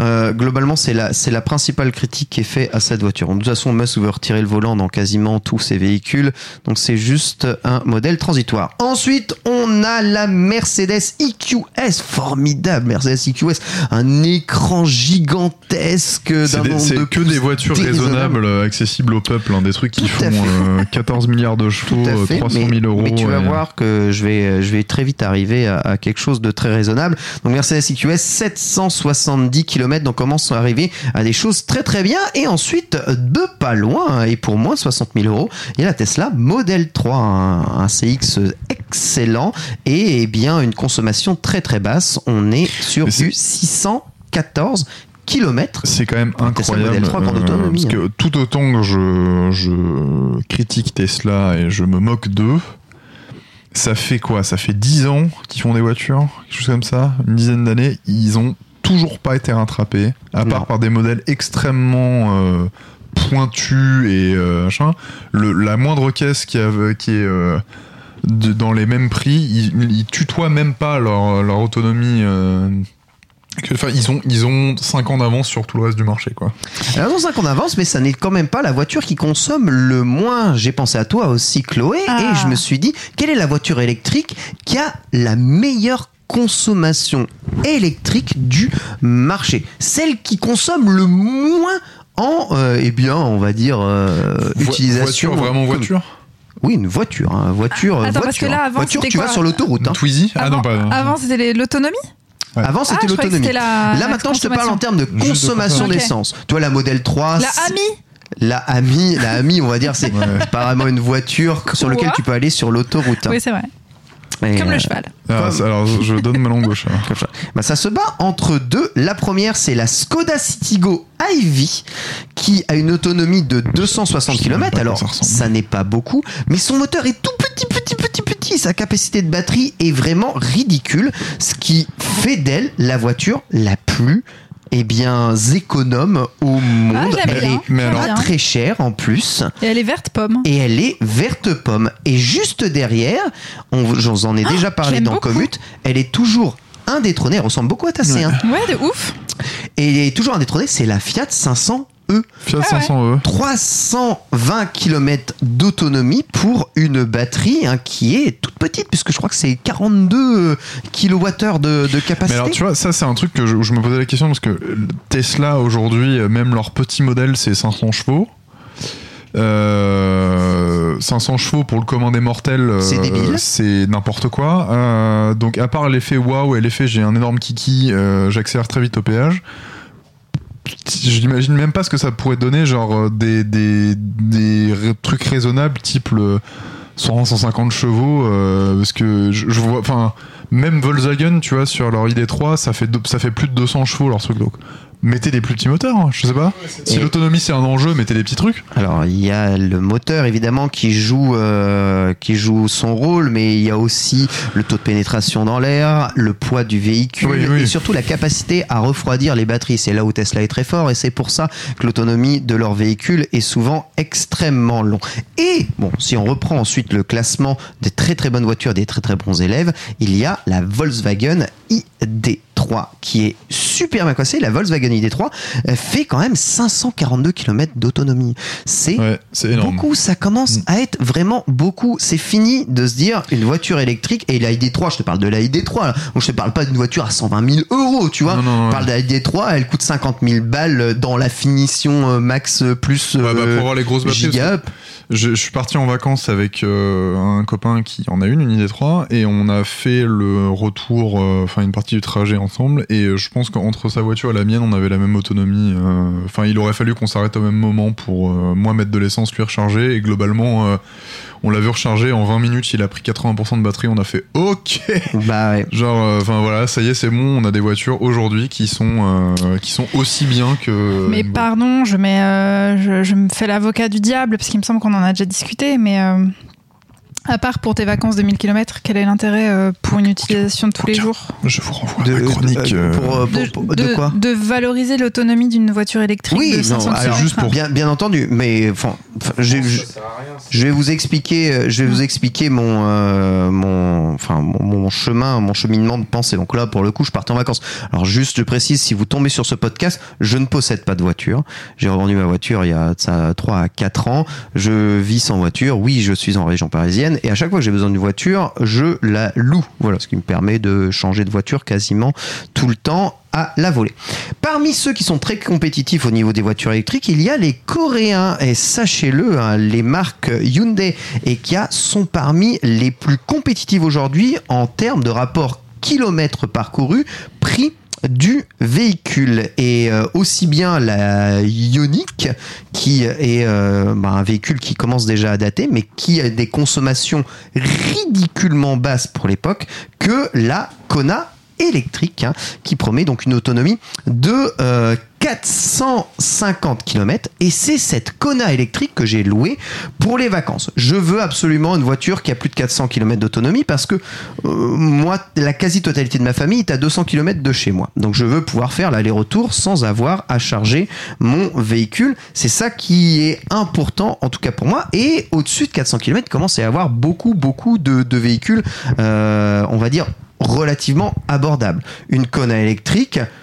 c'est, on va dire, on commence à être sous les 40 000 euros. Tu déduis le bonus écologique de 6 000 euros.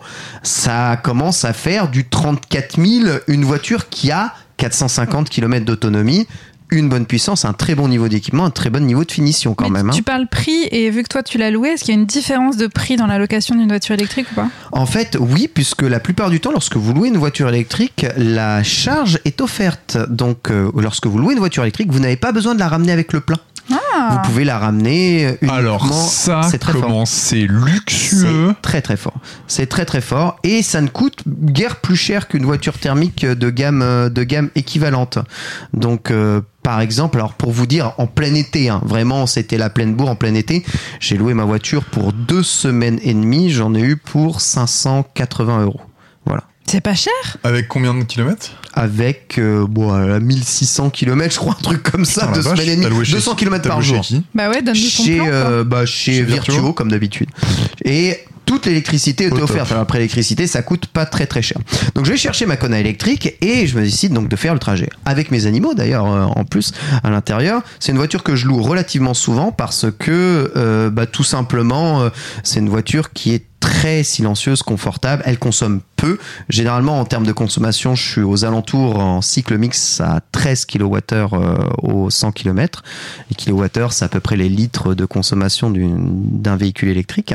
Euh, et je connais le trajet du coup jusqu'au Havre et ce trajet se passe très très bien. J'ajoute aussi que c'est un hatchback, donc j'ai pu accrocher un porte-vélo pour mettre mes vélos à la- à l'arrière pour pouvoir me déplacer et emmener mes vélos en vacances. Ce qui est vraiment formidable avec les voitures électriques, et on l'oublie probablement tous ici, c'est qu'en fait une voiture électrique, ça se recharge sur une prise électrique.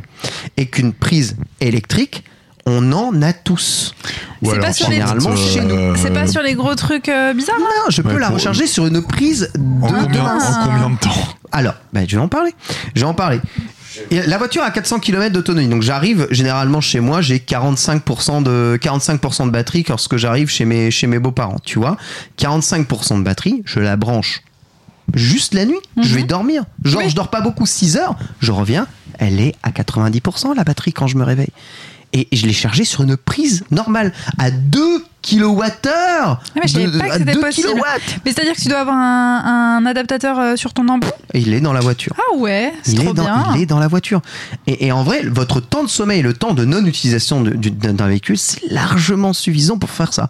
Du coup, j'ai pris mon véhicule tout le temps pour aller faire des courses. J'ai emmené les beaux-parents. Ils voulaient aller à Rouen. J'y suis allé et on a fait le retour. Et en fait, je me suis quasiment jamais retrouvé en dèche d'électricité. Et à un moment, je me dis, bon, à un moment, je vais faire les tests quand même sur les bornes de, de recharge rapide. Et je suis allé euh, au Havre chez, euh, chez, euh, chez mes grands-parents. Et c'est juste à côté du Havre, devant, devant, devant comment, le, le port. Il y a des bornes de recharge électrique. Personne ici. Et c'est des bornes Rapides. su- ouais, Ouais. super rapides. Je, je, il était tard, une heure du matin. Je j'amène la voiture et je me dis bon, ça va recharger toute la nuit. Puis euh, de toute façon, le lendemain matin, je, je serai chargé.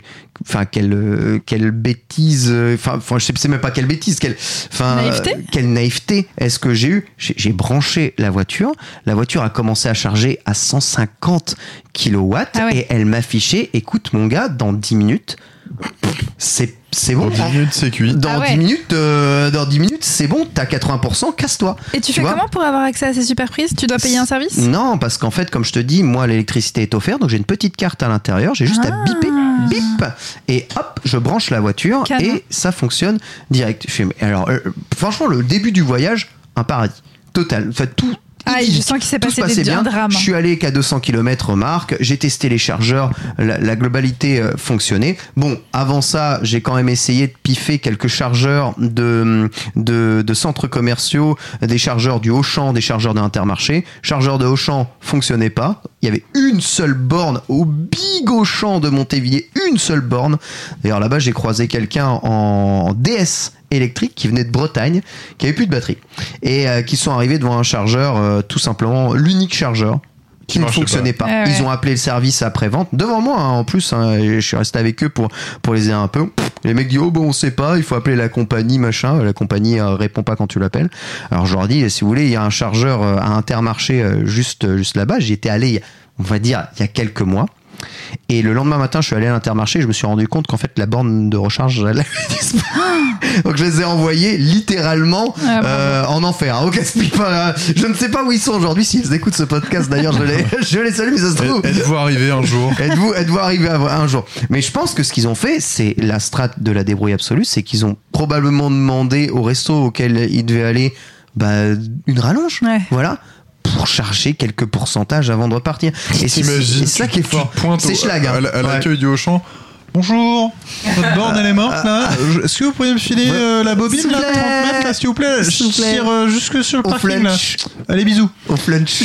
Putain l'enfer. Ce qui fait qu'il faut que toujours t'aies une immense rallonge dans ton coffre au cas où quoi. Ouais, ou enfin après tu peux demander aux gens, c'est des débrouille. En fait, ce que ce que ce qu'il faut prendre conscience et j'en ai vraiment pris conscience quand j'ai fait tout ce trajet euh, en électrique, c'est qu'en fait il y a plus de stations-service de voitures électriques que de stations-service de d'essence en fait, puisqu'une prise suffit. Oui. Une prise, une prise, c'est une station-service, mais vraiment. Ouais, après, euh, Après, sur- bah, ouais, si t'as des grosses faut avoir batteries, une je maison pense, aussi quoi. Mais même avec des grosses batteries, enfin, Genre, vous, vous reprenez votre voiture. euh, com- Non, combien de temps, combien de vous laissez dormir votre voiture Une dizaine d'heures Ah avant oui. de la reprendre entre chaque journée. Vous arrivez le, rentrez le soir Ouais, chez vous, si il est tu- 20h. si charges vous de- repartez les 9h du matin, enfin à 8h du matin. Ça, ça, ça fait, ça, fait, ça fait plus de 10 heures. Ouais, mais à 2 kWh, tu recharges 20 kW, ça, tu. C'est énorme. Je dirais pas énorme, mais. euh, Enfin, t'as- t'as- euh, 20, ki- 20 kilowatts, ça te permet de faire euh, 150 km. Oui, donc Oui. t'as largement le temps de trouver une autre euh, superstation oui, c'est oui. Mais euh, alors attendez, j'ai une question moi. Est-ce que c'est comme un portable? Est-ce que si tu l'utilises pas, elle se décharge? Non, c'est assez stable, Non. mais par Ah contre, comme un téléphone portable, si tu veux soigner la durée de vie de tes batteries, vaut mieux charger lentement que charger vénère. Exactement. Parce que t'as des vitesses de chargement différentes pour les téléphones Ah, ça, c'est plus vrai maintenant. Oui, pour les téléphones, ouais. T'as Ouais. les, bah, t'as les, Ah. chargeurs rapides. euh, Je ne connaissais pas. bah, voilà. Ouais, des chargeurs rapides qui, qui chargent très vite, mais en fait, les batteries ont tendance à chauffer, gonfler, et en fait, tu as tendance à, à user ta batterie prématurément. Euh, Xiaomi, qui a sorti un téléphone avec une batterie de 500, de 5000 mAh, qui se recharge de On 0 à dévie 100 du en sujet, 20 Victor. minutes. Mais pour te dire, si, si tu fais ça sur une voiture électrique, en 800 cycles de charge, donc pas beaucoup, en deux ans, à une, une truc de, de charge par jour, tu perds 80%, enfin tu perds, tu passes de 100% de capacité à 80%. En fait, ce qu'il faut ouais, de toute façon éviter, c'est de vider systématiquement la, la, la charge de ta, de ta batterie. Une batterie, d'ailleurs c'est vrai pour ton téléphone portable ou pour le Mac que tu as sur toi, il faut toujours laisser 10 à 15% de batterie dedans. tout Et pour temps. ta voiture aussi. Pour la voiture, c'est exactement pareil. C'est le même genre de technologie et il est inutile de charger une voiture à 100%. Généralement, charge-la à 90%. En fait, le phénomène qu'explique Victor, bon, les Chinois, c'est vraiment des, des, des, des bourrins, des forceurs, mais il est vrai, en fait, à la fin de la charge de, la batterie. Au début, lorsque tu charges de 15%, admettons, à 60%, tu peux y aller à fond balle, ça n'abîmera jamais ta batterie. Par contre, quand tu commences à arriver dans les derniers pourcentages, si tu continues d'être à fond de balle, là oui, tu vas, tu, tu vas mis. C'est pour ça que la totalité des chargeurs de, de, de voitures baisse le, le, wattage euh, qu'il t'envoie sur ta voiture. Et, et en vérité, il te faut quasiment autant de temps pour charger de 15% à 60 que pour charger de 90 à 100. Tu vois, donc. euh, Mais du coup, dans ton ta chronique, t'expliques qu'il y a autant de, il y a des prises électriques partout, électriques effectivement. Euh, donc, il y a très peu besoin de grande autonomie de voitures électriques. Tout à fait. Ah mais bien sûr. Sauf que moi là, je suis quand même en grand voyage. Et je vais te raconter la suite, euh, la suite de Qu'est-ce mon. qui s'est passé dans la Je suite vais de te ton raconter voyage la, la- la suite. J'ai la envie suite- de savoir. La suite du voyage parce que euh, ce que je vous ai pas dit, c'est que si je vous l'ai dit, j'ai transporté mes vélos avec Ouais. avec ce véhicule.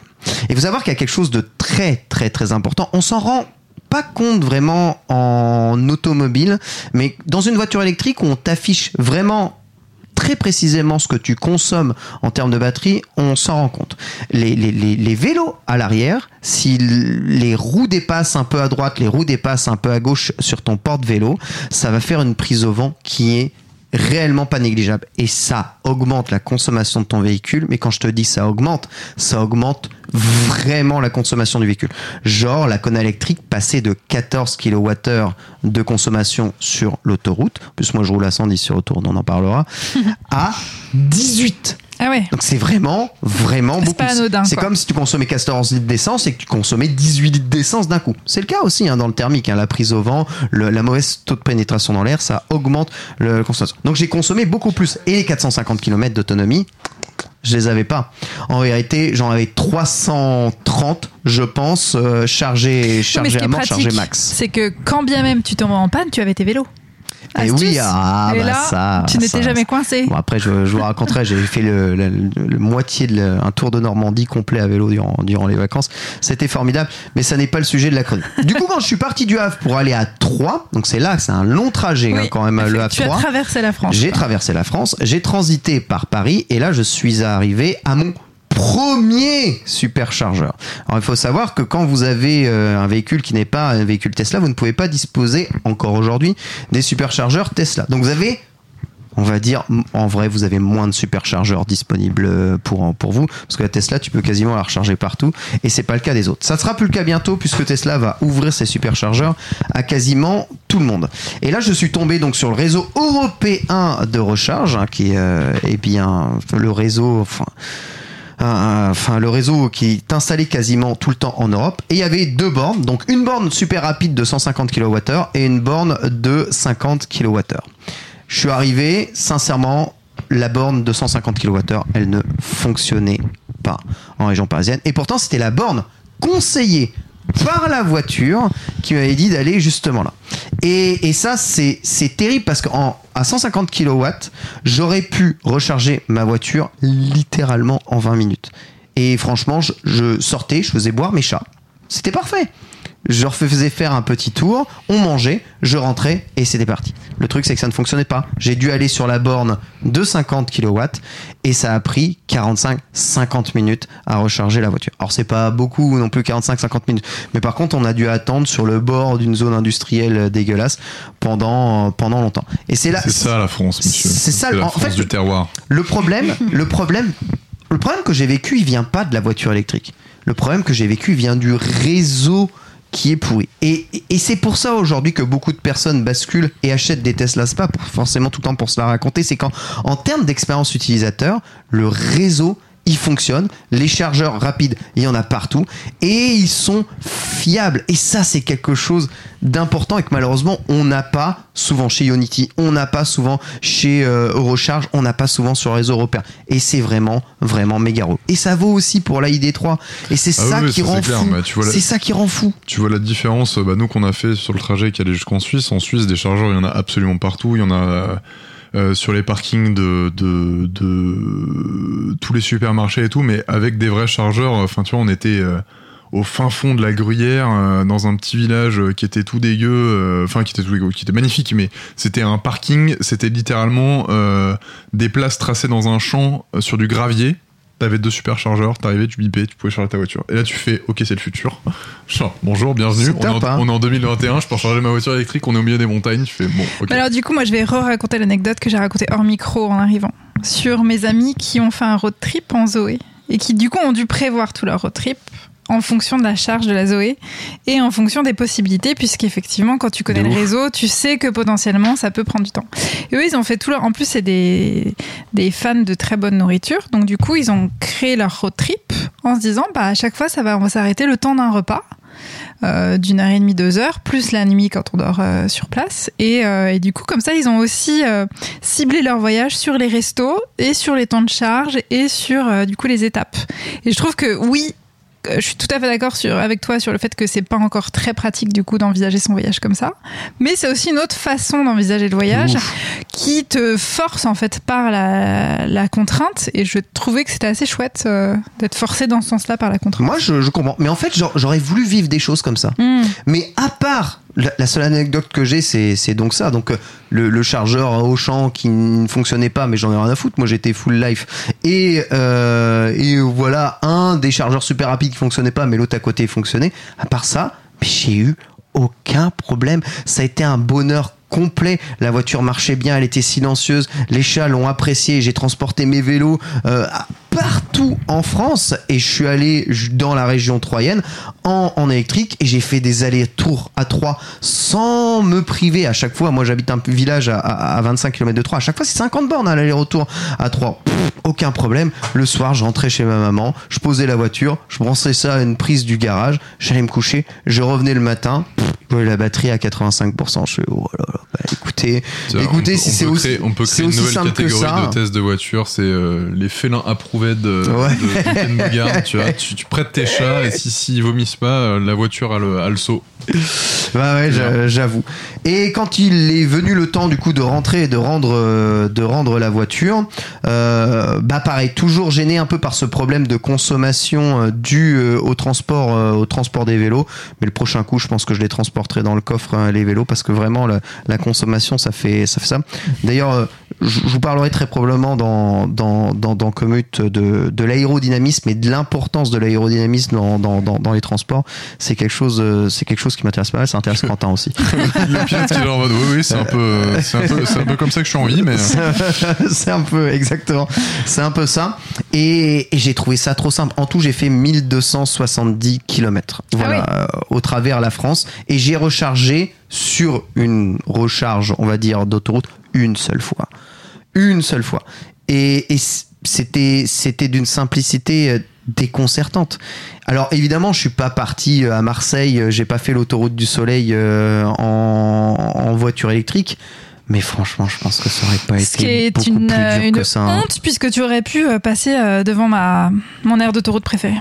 Ah ouais Mais tu sais, je Avec les, champignons. Mais Avec les oui, champignons. Voilà. mais oui. Donc la Il y, prochaine a- il y a fois. des gens du Discord qui ont posté des photos de cette fameuse aire d'autoroute euh, Et en voilà. disant euh, Et voilà. c'est la plus belle aire d'autoroute de France. Donc ce que je veux dire en conclusion, c'est que si vous pensez aujourd'hui que l'autonomie est un problème sur les voitures électriques, si vous pensez les voitures que par le long voyage, si vous pensez qu'une voiture électrique ça ne va pas loin, que ça ne recharge pas vite, que c'est que des galères, c'est faux, c'est littéralement faux. Et je terminerai en conseillant du coup deux applications. C'est important, hein. évidemment, Studio 404 n'est plus là, donc faut quand même en parler un peu. si vous voulez, eh bien, déterminer votre trajet à l'avance et euh, connaître l'état des chargeurs euh, fonctionnels ou non fonctionnels, vous avez ChargeMap, vous avez ABRP qui est probablement l'application aujourd'hui la plus utilisée euh, par les utilisateurs de voitures électriques.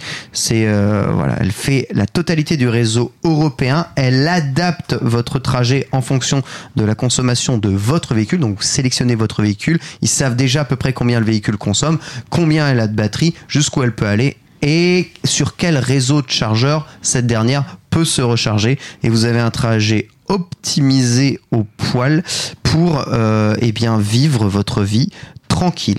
Et pour tout ce qui est de la Kona électrique, qui est une voiture que je prends vraiment souvent, si vous avez un véhicule électrique à envisager, c'est vraiment un véhicule que je vous recommande très très très chaudement. Elle a juste un défaut, c'est d'être surélevé. Je vois pas pourquoi elles ont surélevé cette, cette caisse comme un Dacia Duster, tu vois. Bon, ça doit Bah, être. niveau euh, aérodynamique, c'est pas ouf. Hein. bah non, mais après elle, con- elle, elle consomme 12 Ouais, mais elle pourrait kWh au 100. Oui, elle pourrait faire mieux. La Ioniq de la même marque fait mieux Mm. parce que si elle est plus basse, plus aérodynamique. Si vous êtes convaincu par l'autonomie et qu'il vous manque de l'argent, essayez d'être moins pauvre. Essayez d'être moins pauvre. C'est une bonne conclusion aussi. Après, je parle d'une voiture à 32 000 euros euh, neuve. C'est beaucoup d'argent pour. euh, pour c'est beaucoup d'argent. 32 000 euros, c'est beaucoup d'argent, mais ça reste. Oh, non, mais Non, puis Dans surtout, euh, Oui. tu- comme t'expliques sur de la location, c'est intéressant. sur la location, Oui. c'est mieux. Bon, de toute façon, Oui, je, la loue, je l'achète pas. Et surtout, bon, bon vous avez euh, toujours des, des, des leasing, des autos de crédit. Et surtout, enfin, faut, bien penser que vous allez faire des économies sur le long terme euh, en voiture électrique. Et ça, C'est vrai. Et ça, c'est quelque chose qu'on prend pas trop en compte. Déjà, votre assurance est relativement peu chère. Votre carte grise ne vous coûte euh, quasiment rien. Euh, un plein, tiens, combien coûte d'après vous un plein d'une voiture électrique? 5, 5 et 10 balles. Ouais, ouais. Alors ça dépend de la taille des batteries. Évidemment, sur, euh, sur le Kona, qui a une batterie de 65 kWh, ça coûte environ 15 euros. Voilà. Mais il n'y a pas une énorme augment- augmentation du prix de l'électricité là qui arrive? Ça augmente, mais pas énormément, non.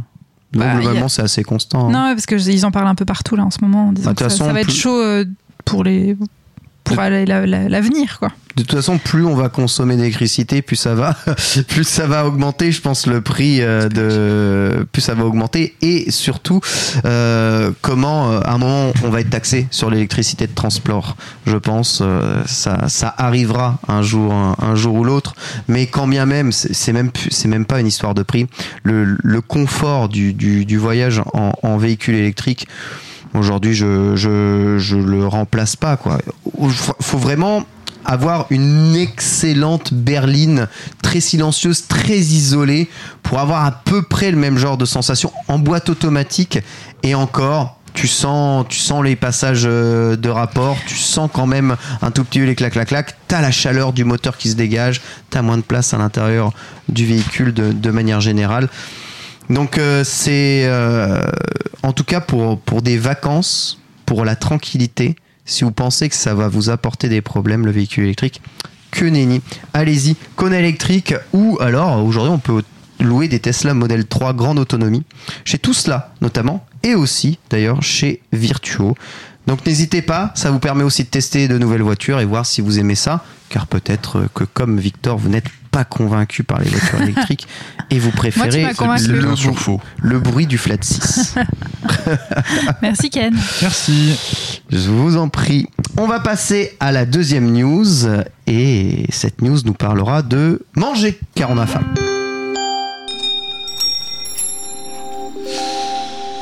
Voilà, après une légère pause que vous n'avez pas entendue, évidemment, euh, nourriture, hein, puisque Victor était en train de manger son ThinkPad euh, devant moi, tellement il avait, il avait faim. J'ai tenté de consommer le micro et je me suis fait rattraper par le régisseur. impressionnant. hein. Enfin, voir manger Victor, c'est quelque chose d'assez fou. là. Il a speedrunné 18 wings, 3 bao et. Je euh, peux te dire que la, la consommation, c'est du 18 kWh. hein. Ouais, on sent que c'est plutôt la Tesla Model X. Chez lui, on va parler de l'autoroute à 110. euh, non pas une proposition, mais une rumeur qui revient de plus en plus euh, avec, euh, eh bien, pff, je sais pas, tous euh, tous les détraqueurs ou les souteneurs de Anne Hidalgo, euh, ton, ta femme de ta vie. Oh oui. Euh, puisque vous n'êtes pas sans savoir que son destin présidentiel est tout tracé, évidemment. Comme Éric Zemmour. et, et du Ah, coup, au choix euh, au choix, on choisit quoi Alors Je me hein demande bien. Demandez. Ouais, non. Ah, Je sais pas, franchement, j'hésite. T'hésites Ouais. T'hésites, t'hésites franchement Ouais. Bref, Je quitte ce podcast. évidemment, la France a peur euh, des autoroutes à 110. Est-ce que les autoroutes à 110, c'est un véritable problème selon vous ou pas? Quiz, devinez ma réponse. Chloé moi, Bah, je, je fais, pense que moi, toi, je c'est- fais déjà du 110 sur l'autoroute. J'ai appliqué tes recommandations, Ken, sur comment bien économiser de l'essence, vu que j'ai encore, euh, je suis encore à l'air thermique. Et euh, non, j'ai vraiment testé ça la dernière fois, je crois que je vous l'avais raconté, mais j'ai vraiment tenté de le faire le 110. Est-ce que tu fais chier? Pas du tout. Et justement, c'était assez marrant. J'essayais de le 110 et le euh, de pas dépasser le 3000 tours euh, secondes. Minutes. minutes. Euh, et je sais pas. Et donc, c'était du coup un challenge qui était assez intéressant et je l'ai vraiment vu sur ma consommation d'essence. Donc, j'étais hyper contente. Donc, oui, l'autoroute à 110, bien sûr. Évidemment. Victor Non, mais moi je Victor sais, je sais, je, Victor, évidemment, je- on te regarde. je sais qu'il faudrait que je dise oui, mais moi ça me fait chier. J'aime bien rouler vite, voilà, c'est tout. euh, Non, mais de toute façon, tu respectes pas 130. Donc si, 110, presque, qu'est-ce que si, t'en si, as à faire si, presque quand même. Je, non, non, je, je, je roule un petit peu au-dessus de la limitation de vitesse, mais presque. Et, Oh. euh, et pour ma consommation, euh, moi, j'ai tenu à jour euh, mon mon Excel de consommation des vacances et j'étais autour de 8 litres au 100, ce qui, euh, pour un coupé allemand des années 90, euh, est fort respectable. Franchement, de ouf, hein. Voilà. Et euh, j'en ai pas parlé tout à l'heure, mais tu parlais de la, de, le- de la consommation. Ma consommation entre le- si je roule décapoté ou pas. euh, Oui. Décapoté, ça me baise l'autonomie, mais genre. Vraiment euh, à violon. C'est ouf, hein. Ouais. C'est oufissime. Sur l'autoroute, euh, c'est capoté direct parce que sinon, euh, sinon je fais 12 litres et c'est l'enfer. donc euh, voilà. Euh, puis bon, je- je- je- j'aime bien les trucs qui font vroom vroom, mais quand même. Donc, d'une manière générale, on est tous d'accord pour dire que c'est bien 110 Ouais. l'autoroute. Moi, je roule, Bah, après, des- si l'autoroute est à 100 est à 100 à 110, je pense que je roulerai que sur la nationale. je roule déjà, je roule déjà à 110. Ah ouais? Bon, c'est comme tu veux, mais tu seras vite ralenti par, par les villages. Euh, le 110, je le pratique euh, depuis très longtemps. Moi aussi, c'est un truc de consommation. Je vous ramène au premier podcast sur commune que j'ai fait. Mais juste comme ça. Savez-vous combien de temps vous perdez entre rouler à 130 et rouler à 110 sur 100 km d'autoroute? Deux minutes. Ouais, j'aurais dit 3 minutes. 3 6 quand même, euh, forcez pas. 6 minutes. 6 minutes. Six six minutes, C'est-à-dire qu'est-ce que que vous, c'est faire- vous faites vie 200 km d'autoroute, hein, c'est-à-dire, et si l'autoroute est full à 130, hein, Ouais. Oui, c'est ça. vous allez perdre 12 minutes de votre life. Enfin, je veux dire, un non-événement, et, quoi. et- Mais et oui. multiplié par le nombre de gens qui prennent l'autoroute, ça fait beaucoup de vies humaines. Mais euh, En revanche, je dis ça, j'ai des rien. Mais combien de consommation vous gagnez?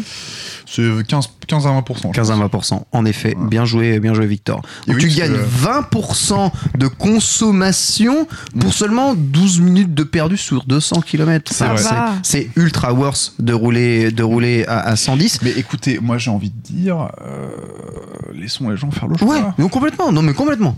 Je Ça, dis ça, juste- ça, c'est l'argument Non. de droite libertarienne. Non, non, non, mais, Mais c'était la laissons question les dans gens le... rouler Mais non, c'était la question dans le sens où si c'est euh, euh, obligatoire. Est-ce que c'est Oui, vraiment c'est ça. problématique? Oui, voilà, c'est ça. Je dis juste que si c'est Ce sera obligatoire, problématique pour mon permis de conduire. Mais si c'est euh, obligatoire, dégoiquez-vous tout de suite. Pensez pas que vous allez jamais arriver à destination. Vous gagnez notre. En plus, prenez le train et vous irez vachement plus. exactement. Et d'expérience. vous voulez rouler à 300 km/h Prenez le TGV. Par contre, il y a une remarque qui a été faite aujourd'hui qui est très intéressante. Par contre, si les autoroutes sont à 110, on est d'accord, faut baisser le prix du péage. Oui, Ah, d'accord. ah, euh, non, parce que euh, c'est des sociétés capitalistes. Voilà. Donc, Non, mais d'accord, mais il faut je- nationaliser les autoroutes. Non, mais Oui, le les scandale- autoroutes. Bon, bon, voilà, c'est ça. Moi, le scandale, ça serait pas justement, euh, ça serait pas justement de baisser à 110. Bah oui. C'est qu'à 110, On paye pareil. tu- tu payes pareil. Ça, par la, contre, la- c'est la scandaleux. dernière fois que les autoroutes euh, de prix ont baissé, c'est quand? Jamais. Jamais Voilà. arrivé. Mais ça ne fait Il qu'augmenter. faut clôturer cette news, sinon notre, euh, notre Ah, euh, c'est réalisateur. dommage, j'avais euh, envie de rebondir sur un truc vrai, débile, mais ça va prendre 10 secondes, ne rebondissez pas sur moi. J'ai pris le train, euh, le TGV Inouï. Et euh, dans l'application pour se connecter au Wi-Fi, tu as euh, le trajet en direct avec le, le kilomètre. vitesse. Et j'adore ça. J'ai passé mon temps à toutes les 5 minutes dire à mon mec là on fait du 329. Là on a un peu perdu, on est à 287. J'ai passé mon temps à regarder ça, c'est Et magique. il y a une chat room que personne ne se connaît, mais, Mais tu non. te connectes sur le Wi-Fi. Il y a un truc où tu peux discuter avec les autres passagers. Mais bien. non. Faites-le, c'est trop bien. Trop voilà. bien. Putain, Voilà. mais euh, picto chat de la DS. Ouais, carrément. C'est parti, on enchaîne avec la troisième chronique et c'est Victor qui va nous parler de la ville sans voiture.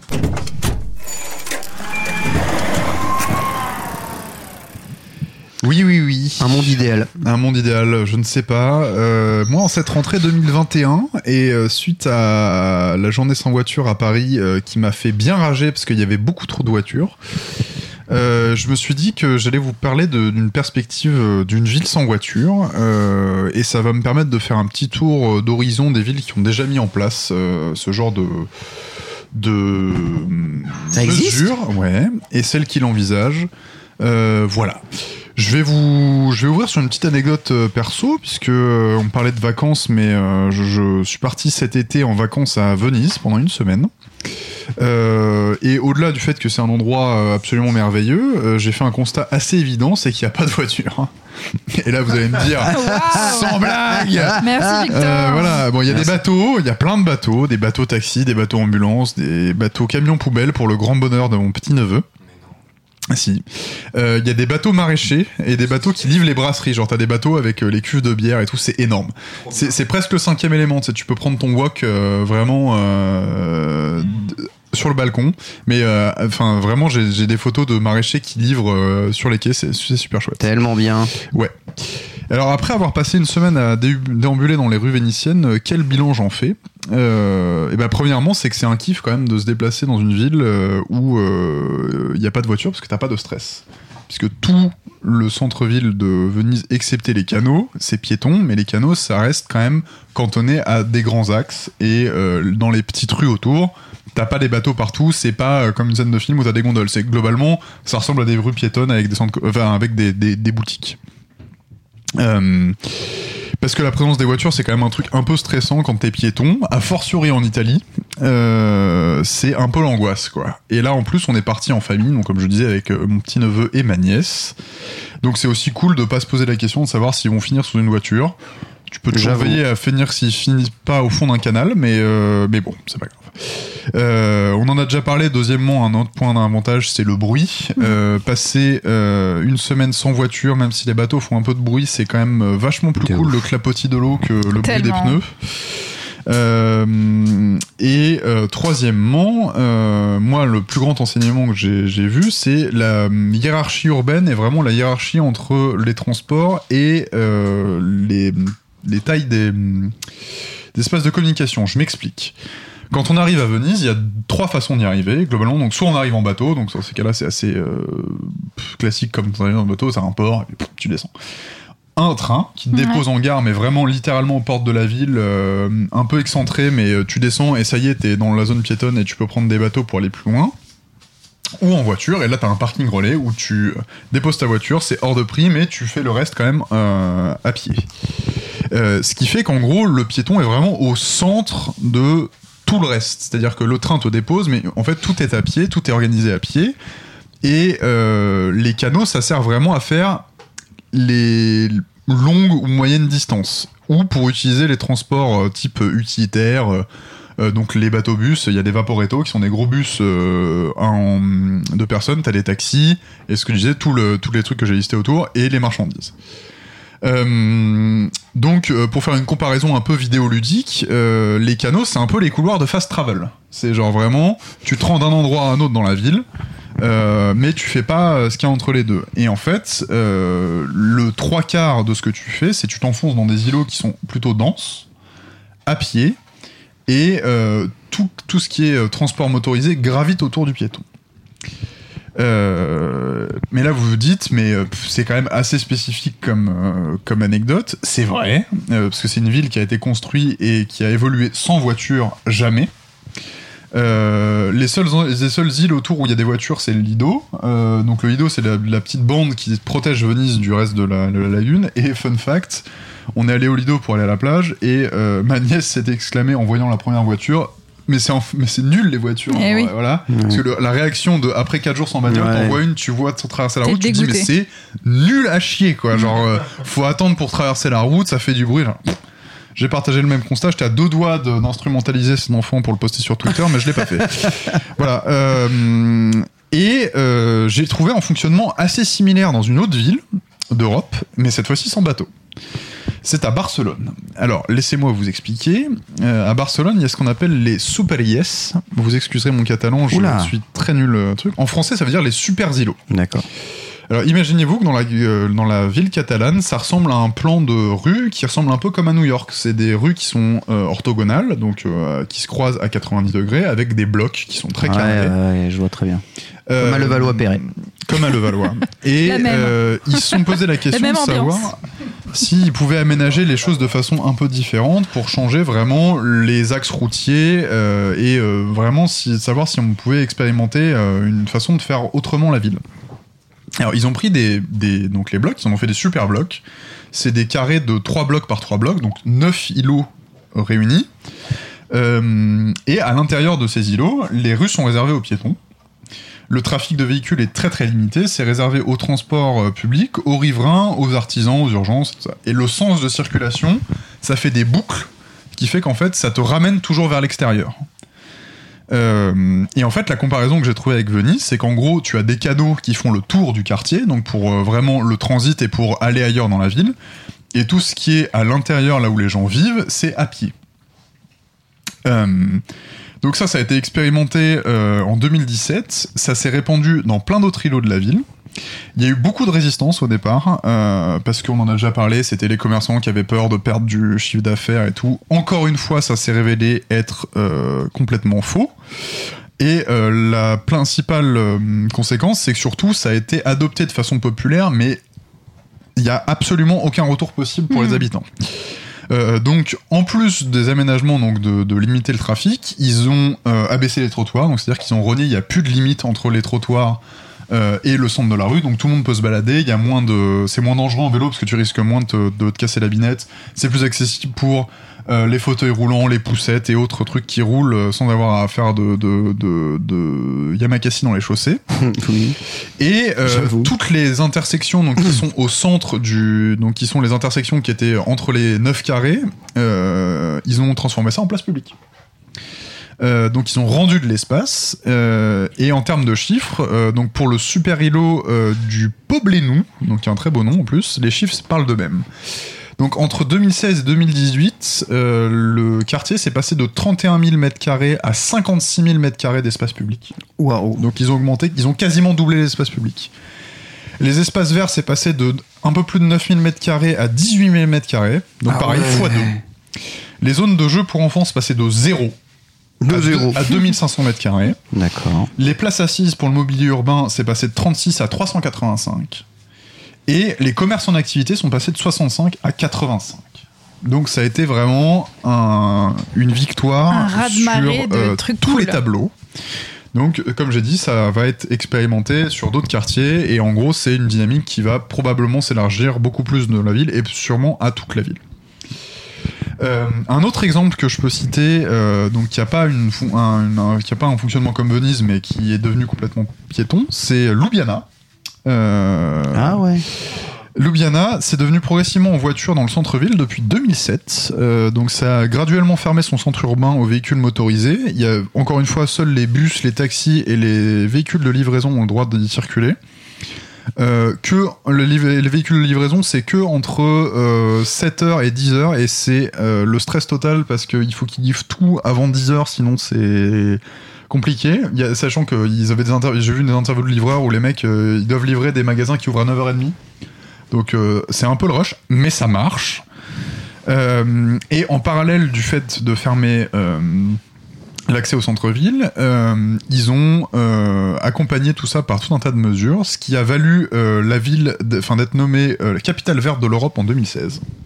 Classe. Donc cette, euh, cette piétonisation du centre-ville, ça a été accompagné par euh, la mise en place d'un parking relais en périphérie où tu peux te garer et ensuite accéder au centre-ville avec des navettes gratuites. Euh, Ok, ça- donc t'as des parkings en périphérie et on t'amène quand même en centre-ville. centre-ville, qui est piéton. La ville a réalisé en parallèle de ça 230 km de routes cyclables Oh là là. euh, en Il faut qu'on y mutation. Euh, et ça a eu un tel succès qu'ils ont dû doubler la capacité du service de vélo en location. Donc le Vélib de là-bas a doublé. Quel rêve. Euh, et là, vous vous dites, ok, donc c'est très bien, euh, quels sont les arguments contre et ben, Par exemple, les pour les personnes à mobilité réduite, comment on fait Et ben, Ils ont mis un service, euh, ils ont mis en place un service de petits véhicules électriques avec chauffeur qui s'appelle Cavalier, je trouve le nom très bien.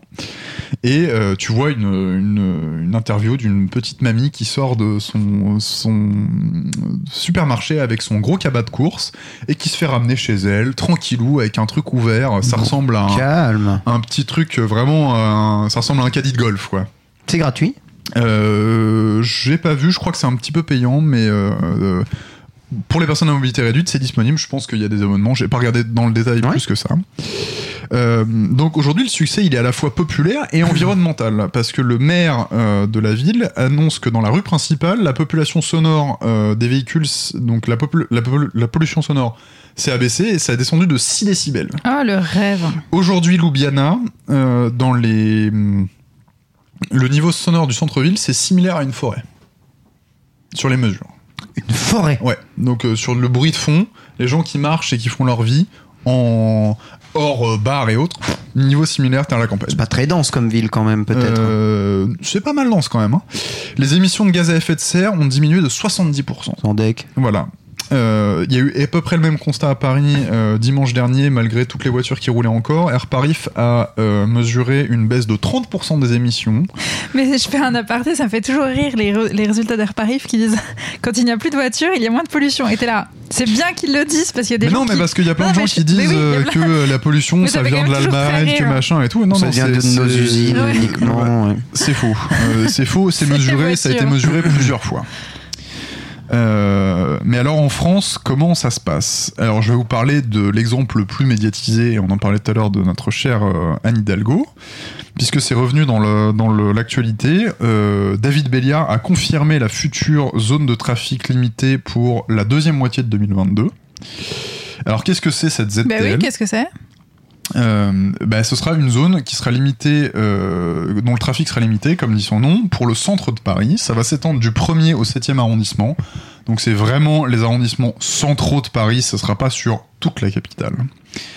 Euh, dans cette zone ne pourront circuler euh, en véhicule motorisé que les riverains, les livreurs, les artisans, les transports en commun et les taxis.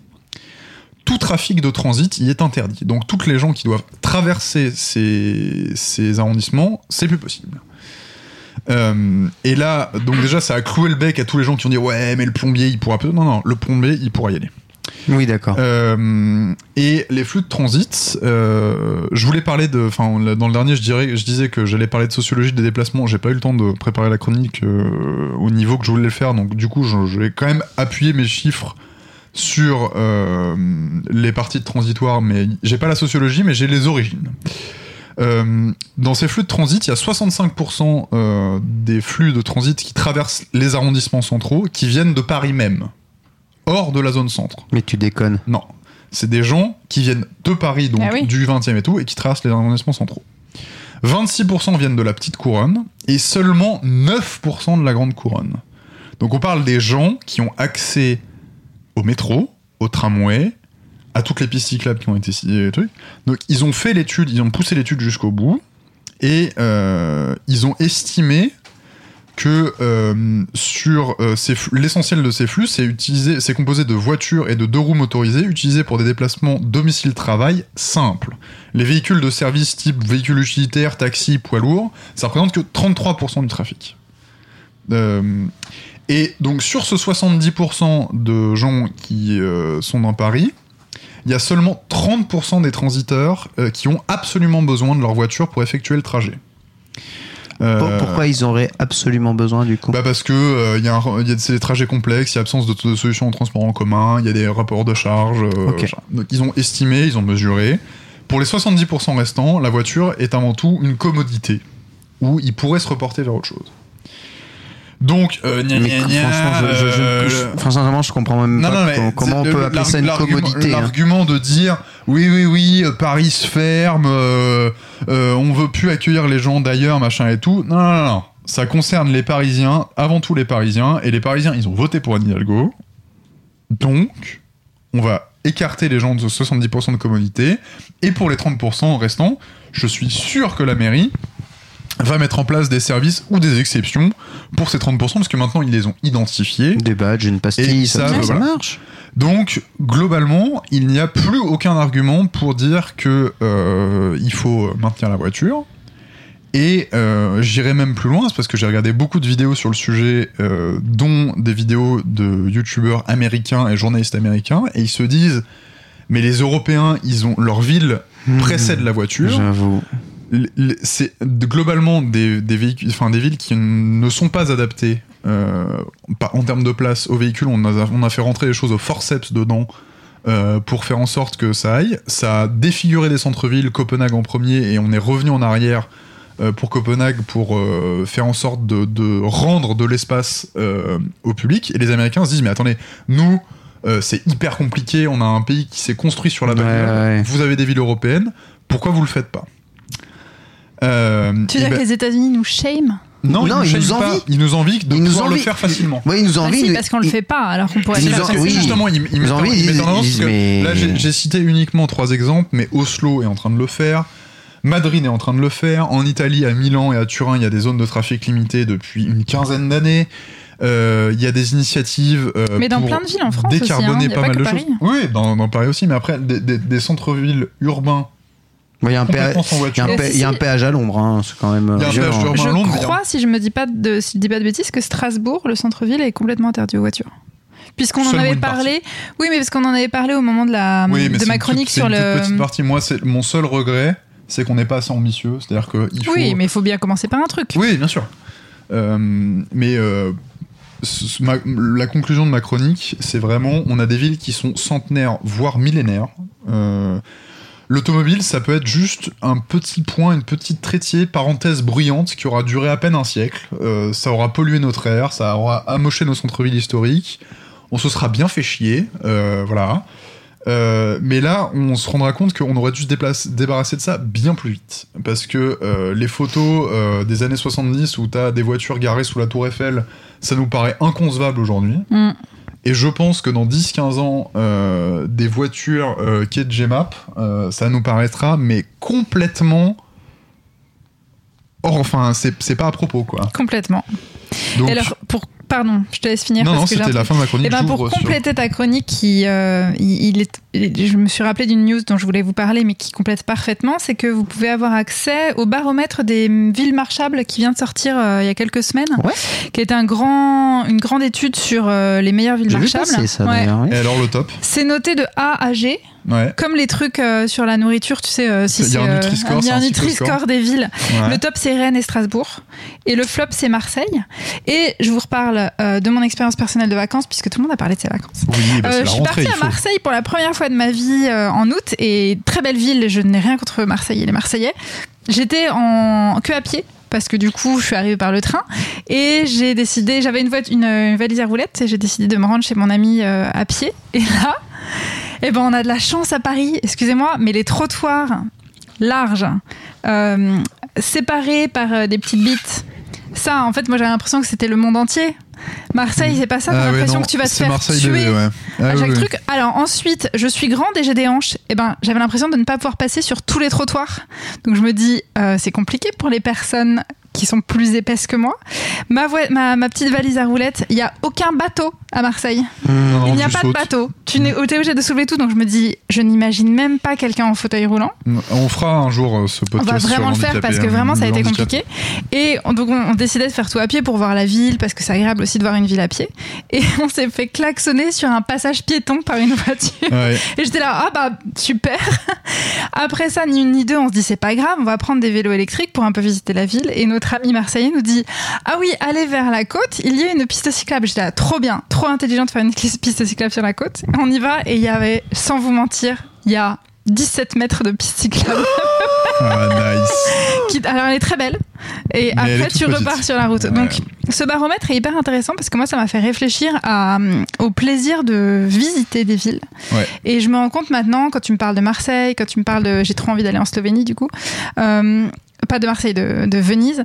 Euh, moi, j'ai un vrai truc avec le plaisir d'être un piéton dans une ville et de découvrir une ville comme ça. Eh Et, je ben, vois pas comment faire autrement. Et ma- maintenant, tu me dis, choisis entre Ljubljana ou euh, Los Angeles. Ah bah Il n'y a carrément. pas photo. Bah ouais, Il y a vraiment clair. pas photo, quoi. Bah, Ljubljana, euh, je- je. Alors en plus, moi, je connais pas du tout la Slovénie, donc ça m'intéresse vraiment d'y aller. Euh, Venise, moi, je vous fais un retour d'expérience. Euh, Allez-y, même si c'est pas pour faire les trucs ultra touristiques, si vous pouvez y aller hors saison, euh, ce sera plus doux pour le porte-monnaie et pour euh, les gens dans la rue. Mais euh, moi, ce qui m'avait fait halluciner aussi, c'est euh, à, à Venise, t'as tous les quartiers qui sont pas touristiques où euh, tu dois aller en bateau pour changer un peu de, de, de quartier. Et vraiment, là, tu te retrouves dans les trucs où euh, c'est planté, il y a pas un chat, il y a pas un... Enfin, vraiment, t'es dans un truc où euh, t'es littéralement au bord de la mer, donc enfin, t'es sur la mer, donc Ouais. t'entends juste le Ouais. clapotis de l'eau et euh, t'es au milieu de maisons euh, idylliques, machin. Tu te dis, mais pourquoi on pourrait vivre autrement, en fait? Enfin, genre... euh, annexons euh, de- le- la mer entre euh, Mais oui. entre Ouistreham et l'Angleterre quoi faisons des villes euh, ça, coûte pas grand chose en plus Mais faisons des que, palais des doges par Faisons des villes sur l'eau. mais c'est vrai non mais c'est top que franchement je encore des vacances et après euh, je vous laisse avec mes anecdotes. Mais je suis partie à Saint-Jean-de-Luz où j'ai euh, j'ai dû louer une voiture puisque je devais euh, bouger de Saint-Jean-de-Luz. Et Saint-Jean-de-Luz, c'est comme les petites villes euh, avec du coup beaucoup de, de, de, de, de rues piétonnes. Et je devais malheureusement me garer en centre-ville. J'ai jamais, je me suis jamais sentie aussi coupable ah que ouais de, de Ça, ouais. dans ma voiture, même si j'allais tout doucement, même si. Et je me suis dit, mais je suis la conne en voiture qui gêne tous les piétons, qui doivent Ouais. se rabattre. Tout ça pour mon petit plaisir de me garer en centre-ville, alors que Ouais. vraiment j'aurais pu aller vers la gare et me garer. Et donc j'aime bien quelque part que ce sentiment euh, soit c'est la culpabilité ouais. culpabilité. Ouais, ouais, carrément De se dire, bah en fait, à un moment donné, arrêtons d'être égoïste tout le temps et que marcher 5 minutes pour aller chercher sa voiture, c'est pas la Je mort. rebondis là-dessus, c'est un argument que je n'ai pas mis dans ma chronique, euh, mais qui a été utilisé euh, dans une grande ville européenne, à Oslo. Je crois que ça a été la pre- le premier levier, puisque à Oslo, il y a eu beaucoup de contestations sur le- la piétonisation du centre-ville. Les premiers trucs qu'ils ont fait, ça a été réduire les espaces euh, de stationnement. Parce que euh, en réduisant le nombre de stationnements, ils ont réduit mécaniquement le nombre de gens qui venaient en C'est voiture. exactement ce qu'ils s'est fait, ont fait à Tokyo. Donc euh, en fait euh, c'est par la contrainte au départ et en fait ça a été euh, bah, ça a été la première étape de la transition c'est-à-dire que les gens se sont rendus compte ah, quand même euh, le centre-ville avec moins de bagnoles c'est quand même vachement cool Mm. et, euh, justement euh, quand t'as l'inversion de, de, de cette hiérarchie en fait la culpabilité que toi tu ressens elle est pas encore ressentie par tout le monde tu vois genre euh, ça avance un petit peu. Petite anecdote rigolote euh, ma chère et tendre m'a dit euh, parce que moi je me suis beaucoup énervé ces dernières semaines j'ai fait mon mea culpa j'ai arrêté de je, je m'arrête de m'énerver sur les gens qui font n'importe quoi sur la route. C'est vrai que t'es un peu, t'es un peu énervé. ouais toi, hein. ouais mais du coup j'ai j'ai- dit que j'arrêtais. Et elle m'a dit ouais moi j'essaie d'être vachement pédagogique et tout. Par exemple elle est rentrée du boulot la semaine dernière. Et il y avait un scooter sur le sas cyclable Ça Moi, j'ai envie ça de les. Ça, oui, ça, ça arrive, Ah, ça il- arrive de- fréquemment. Donc, du Faut lui mettre un coup de U. Non, non, non. Et euh, du coup, elle lui dit, mais monsieur, euh, vous êtes sur le, vous êtes sur le, le sas cyclable. Elle lui explique, elle dit, c'est un peu dangereux pour moi et tout. Le mec, le mec s'excuse platement. Il dit, excusez-moi, machin et tout. Et il avance et il se met sur le passage piéton. Ah là là. Genre, il grille le feu. Donc, conclusion. laisse- et donc, du coup, il se met Il encore plus en avant. Conclusion, il n'y a pas d'espoir pour les mecs en Non. scooter. hein. Et, Voilà, et- tout simplement. et alors lui, tu vois, je pense. Et en plus, il a dû se dire, j'ai fait, un truc- fait, un- bien. je sais pas. Je, moi, je me retiens. Écoute, euh, mon courroux, c'est de diriger moi vers un mec qui roulait euh, sur une piste cyclable à contresens, mais euh, Ouais. à vélo. Ouais, ouais. Et j'étais genre en mode, euh, dude, qu'est-ce que te- qu'est-ce que tu fais? Tu voulais que je meure? J'en croise des tonnes. Ouais, bah du coup voilà. Donc euh, changeons le, le changeons la, La honte de culpabilité, côté. exactement. Ouais. Je suis d'accord. Très bien, bah écoute, on verra ce que ça donne. En tout cas, j'ai fait mon trajet en vélo euh, depuis Boulogne pour venir jusqu'ici et en traversant la place de la vois. Est-ce que Concorde tu as pris tes lumières? à 19h, j'ai eu ma lumière arrière. Ouais. Ouais. Next euh, objectif, la. Concorde euh, piétonne, ça serait bien. Franchement, mais sans voiture, cette place elle est gigantesque. Mais oui. Ouais, Tu peux, tu- gigantesque. mais il y, a- y eu, il y a eu un projet là. il y a un- y a architecte qui se posait la question de savoir si euh, on piétonnisait la, la place de l'étoile, de si on n'allait pas construire des immeubles. Parce Non mais euh, franchement, mais mais il- mais tu oui. libères un million de mètres carrés Mais tu te rends Mais tu mets des arbres. Oui. Oui, non mais C'était franchement. pour être provocateur. Non mais d'accord, mais mettez mettez des jardins, mais Ouais. franchement Mais ouais, la place que ça libérerait. Mais, mais c'est un truc t'imagines faire juste une forêt urbaine qui va de tout le jardin des Tuileries, là, que tu descends du Louvre, et tu vas tout droit jusqu'à l'Arc de Triomphe. Que du truc piéton. Avec, Très bien. Ce serait ouf. Ouais, ce, serait ouf. Faudrait, faudrait que le président puisse faire son défilé quand même. Bah, Mais t'imagines la légion étrangère qui défile en Vélib Euh, Ouais. Ouais. Ah ouais, ouais, ouais. Plus de chars d'assaut Moi, j'achète, on verra. En tout cas, c'est c'est le Troca, c'est le et. Trocadéro hein, qui va devenir piéton et il me semble euh, d'ici Métro, 2000- trop 2024. Donc c'est déjà déjà de l'espace gagné. On verra ce qu'il y aura après. En Et tout cas, pour les autres villes de France, pour Paris, c'est Réagissez euh, sur Twitter, euh, ville avec voiture, ville sans voiture, Ouais. euh, taguez-nous. Quel est votre Nutri-Score de ville? Je pense, euh, ouais, je pense que ça peut vraiment se faire dans beaucoup, beaucoup de villes. Et d'ailleurs, sachez que le bonheur dans une ville est énormément lié eh bien, à ses bouchons, son trafic et son taux de pollution. Et c'est mm, ça, les facteurs principaux qui lient le bonheur de vie dans Soyez une heureux, roulez à vélo. Donc ça c'est- fera quelques cheveux blancs, mais vous serez C'est un truc, c'est un truc de ouf quand même que la voiture impacte autant le bonheur des gens qui vivent Ouais. au sein même du- d'une voiture. Moi, je trouvais ça hallucinant. Je pensais qu'il y avait la culture, un truc comme ça. Non, J'en parlais au dernier épisode, bagnole. on trouve ça insupportable de perdre du temps dans la voiture maintenant. C'est ça. Euh, C'est juste. Portez-vous bien, du coup, Tout à fait. d'ici là, euh, dans vos voitures et ailleurs. Exactement, voilà. Oui. Évidemment, bah, y a pas, enfin, on, comprend, baskets. on comprend les gens qui n'ont absolument pas le choix que de prendre leur véhicule. Et tu les as très bien référencés d'ailleurs dans ton podcast, euh, Victor. On, on remercie aussi la police. la police qui passe la police en Peugeot V6, évidemment, justement, devant chez nous. Et nous vous remercions d'avoir écouté ce podcast. C'est la fin de cet épisode de rentrée de Commute. Merci Victor. Merci, Johan. Merci Chloé. Merci. Merci Quentin. Ouais, on remercie Quentin pour la réal. Exactement, Et, Quentin, et on quoi. remercie l'âme et Fibrotique pour les baos. On le rend à l'heure, oui. Merci l'âme et fibrotique. Merci à vous tous de nous avoir écoutés. N'hésitez pas à bah, commenter un tout petit peu hein, ce Oui, Comment- euh, Commentez, like, subscribe, 5 Voilà. étoiles, euh, Donner des, Podcast. donner des idées de chroniques. Voilà. Soon sur Spotify en exclusivité. Pas du tout. On fera très plaisir. On se retrouve, je vous le promets, très vite pour un prochain podcast. Bisous.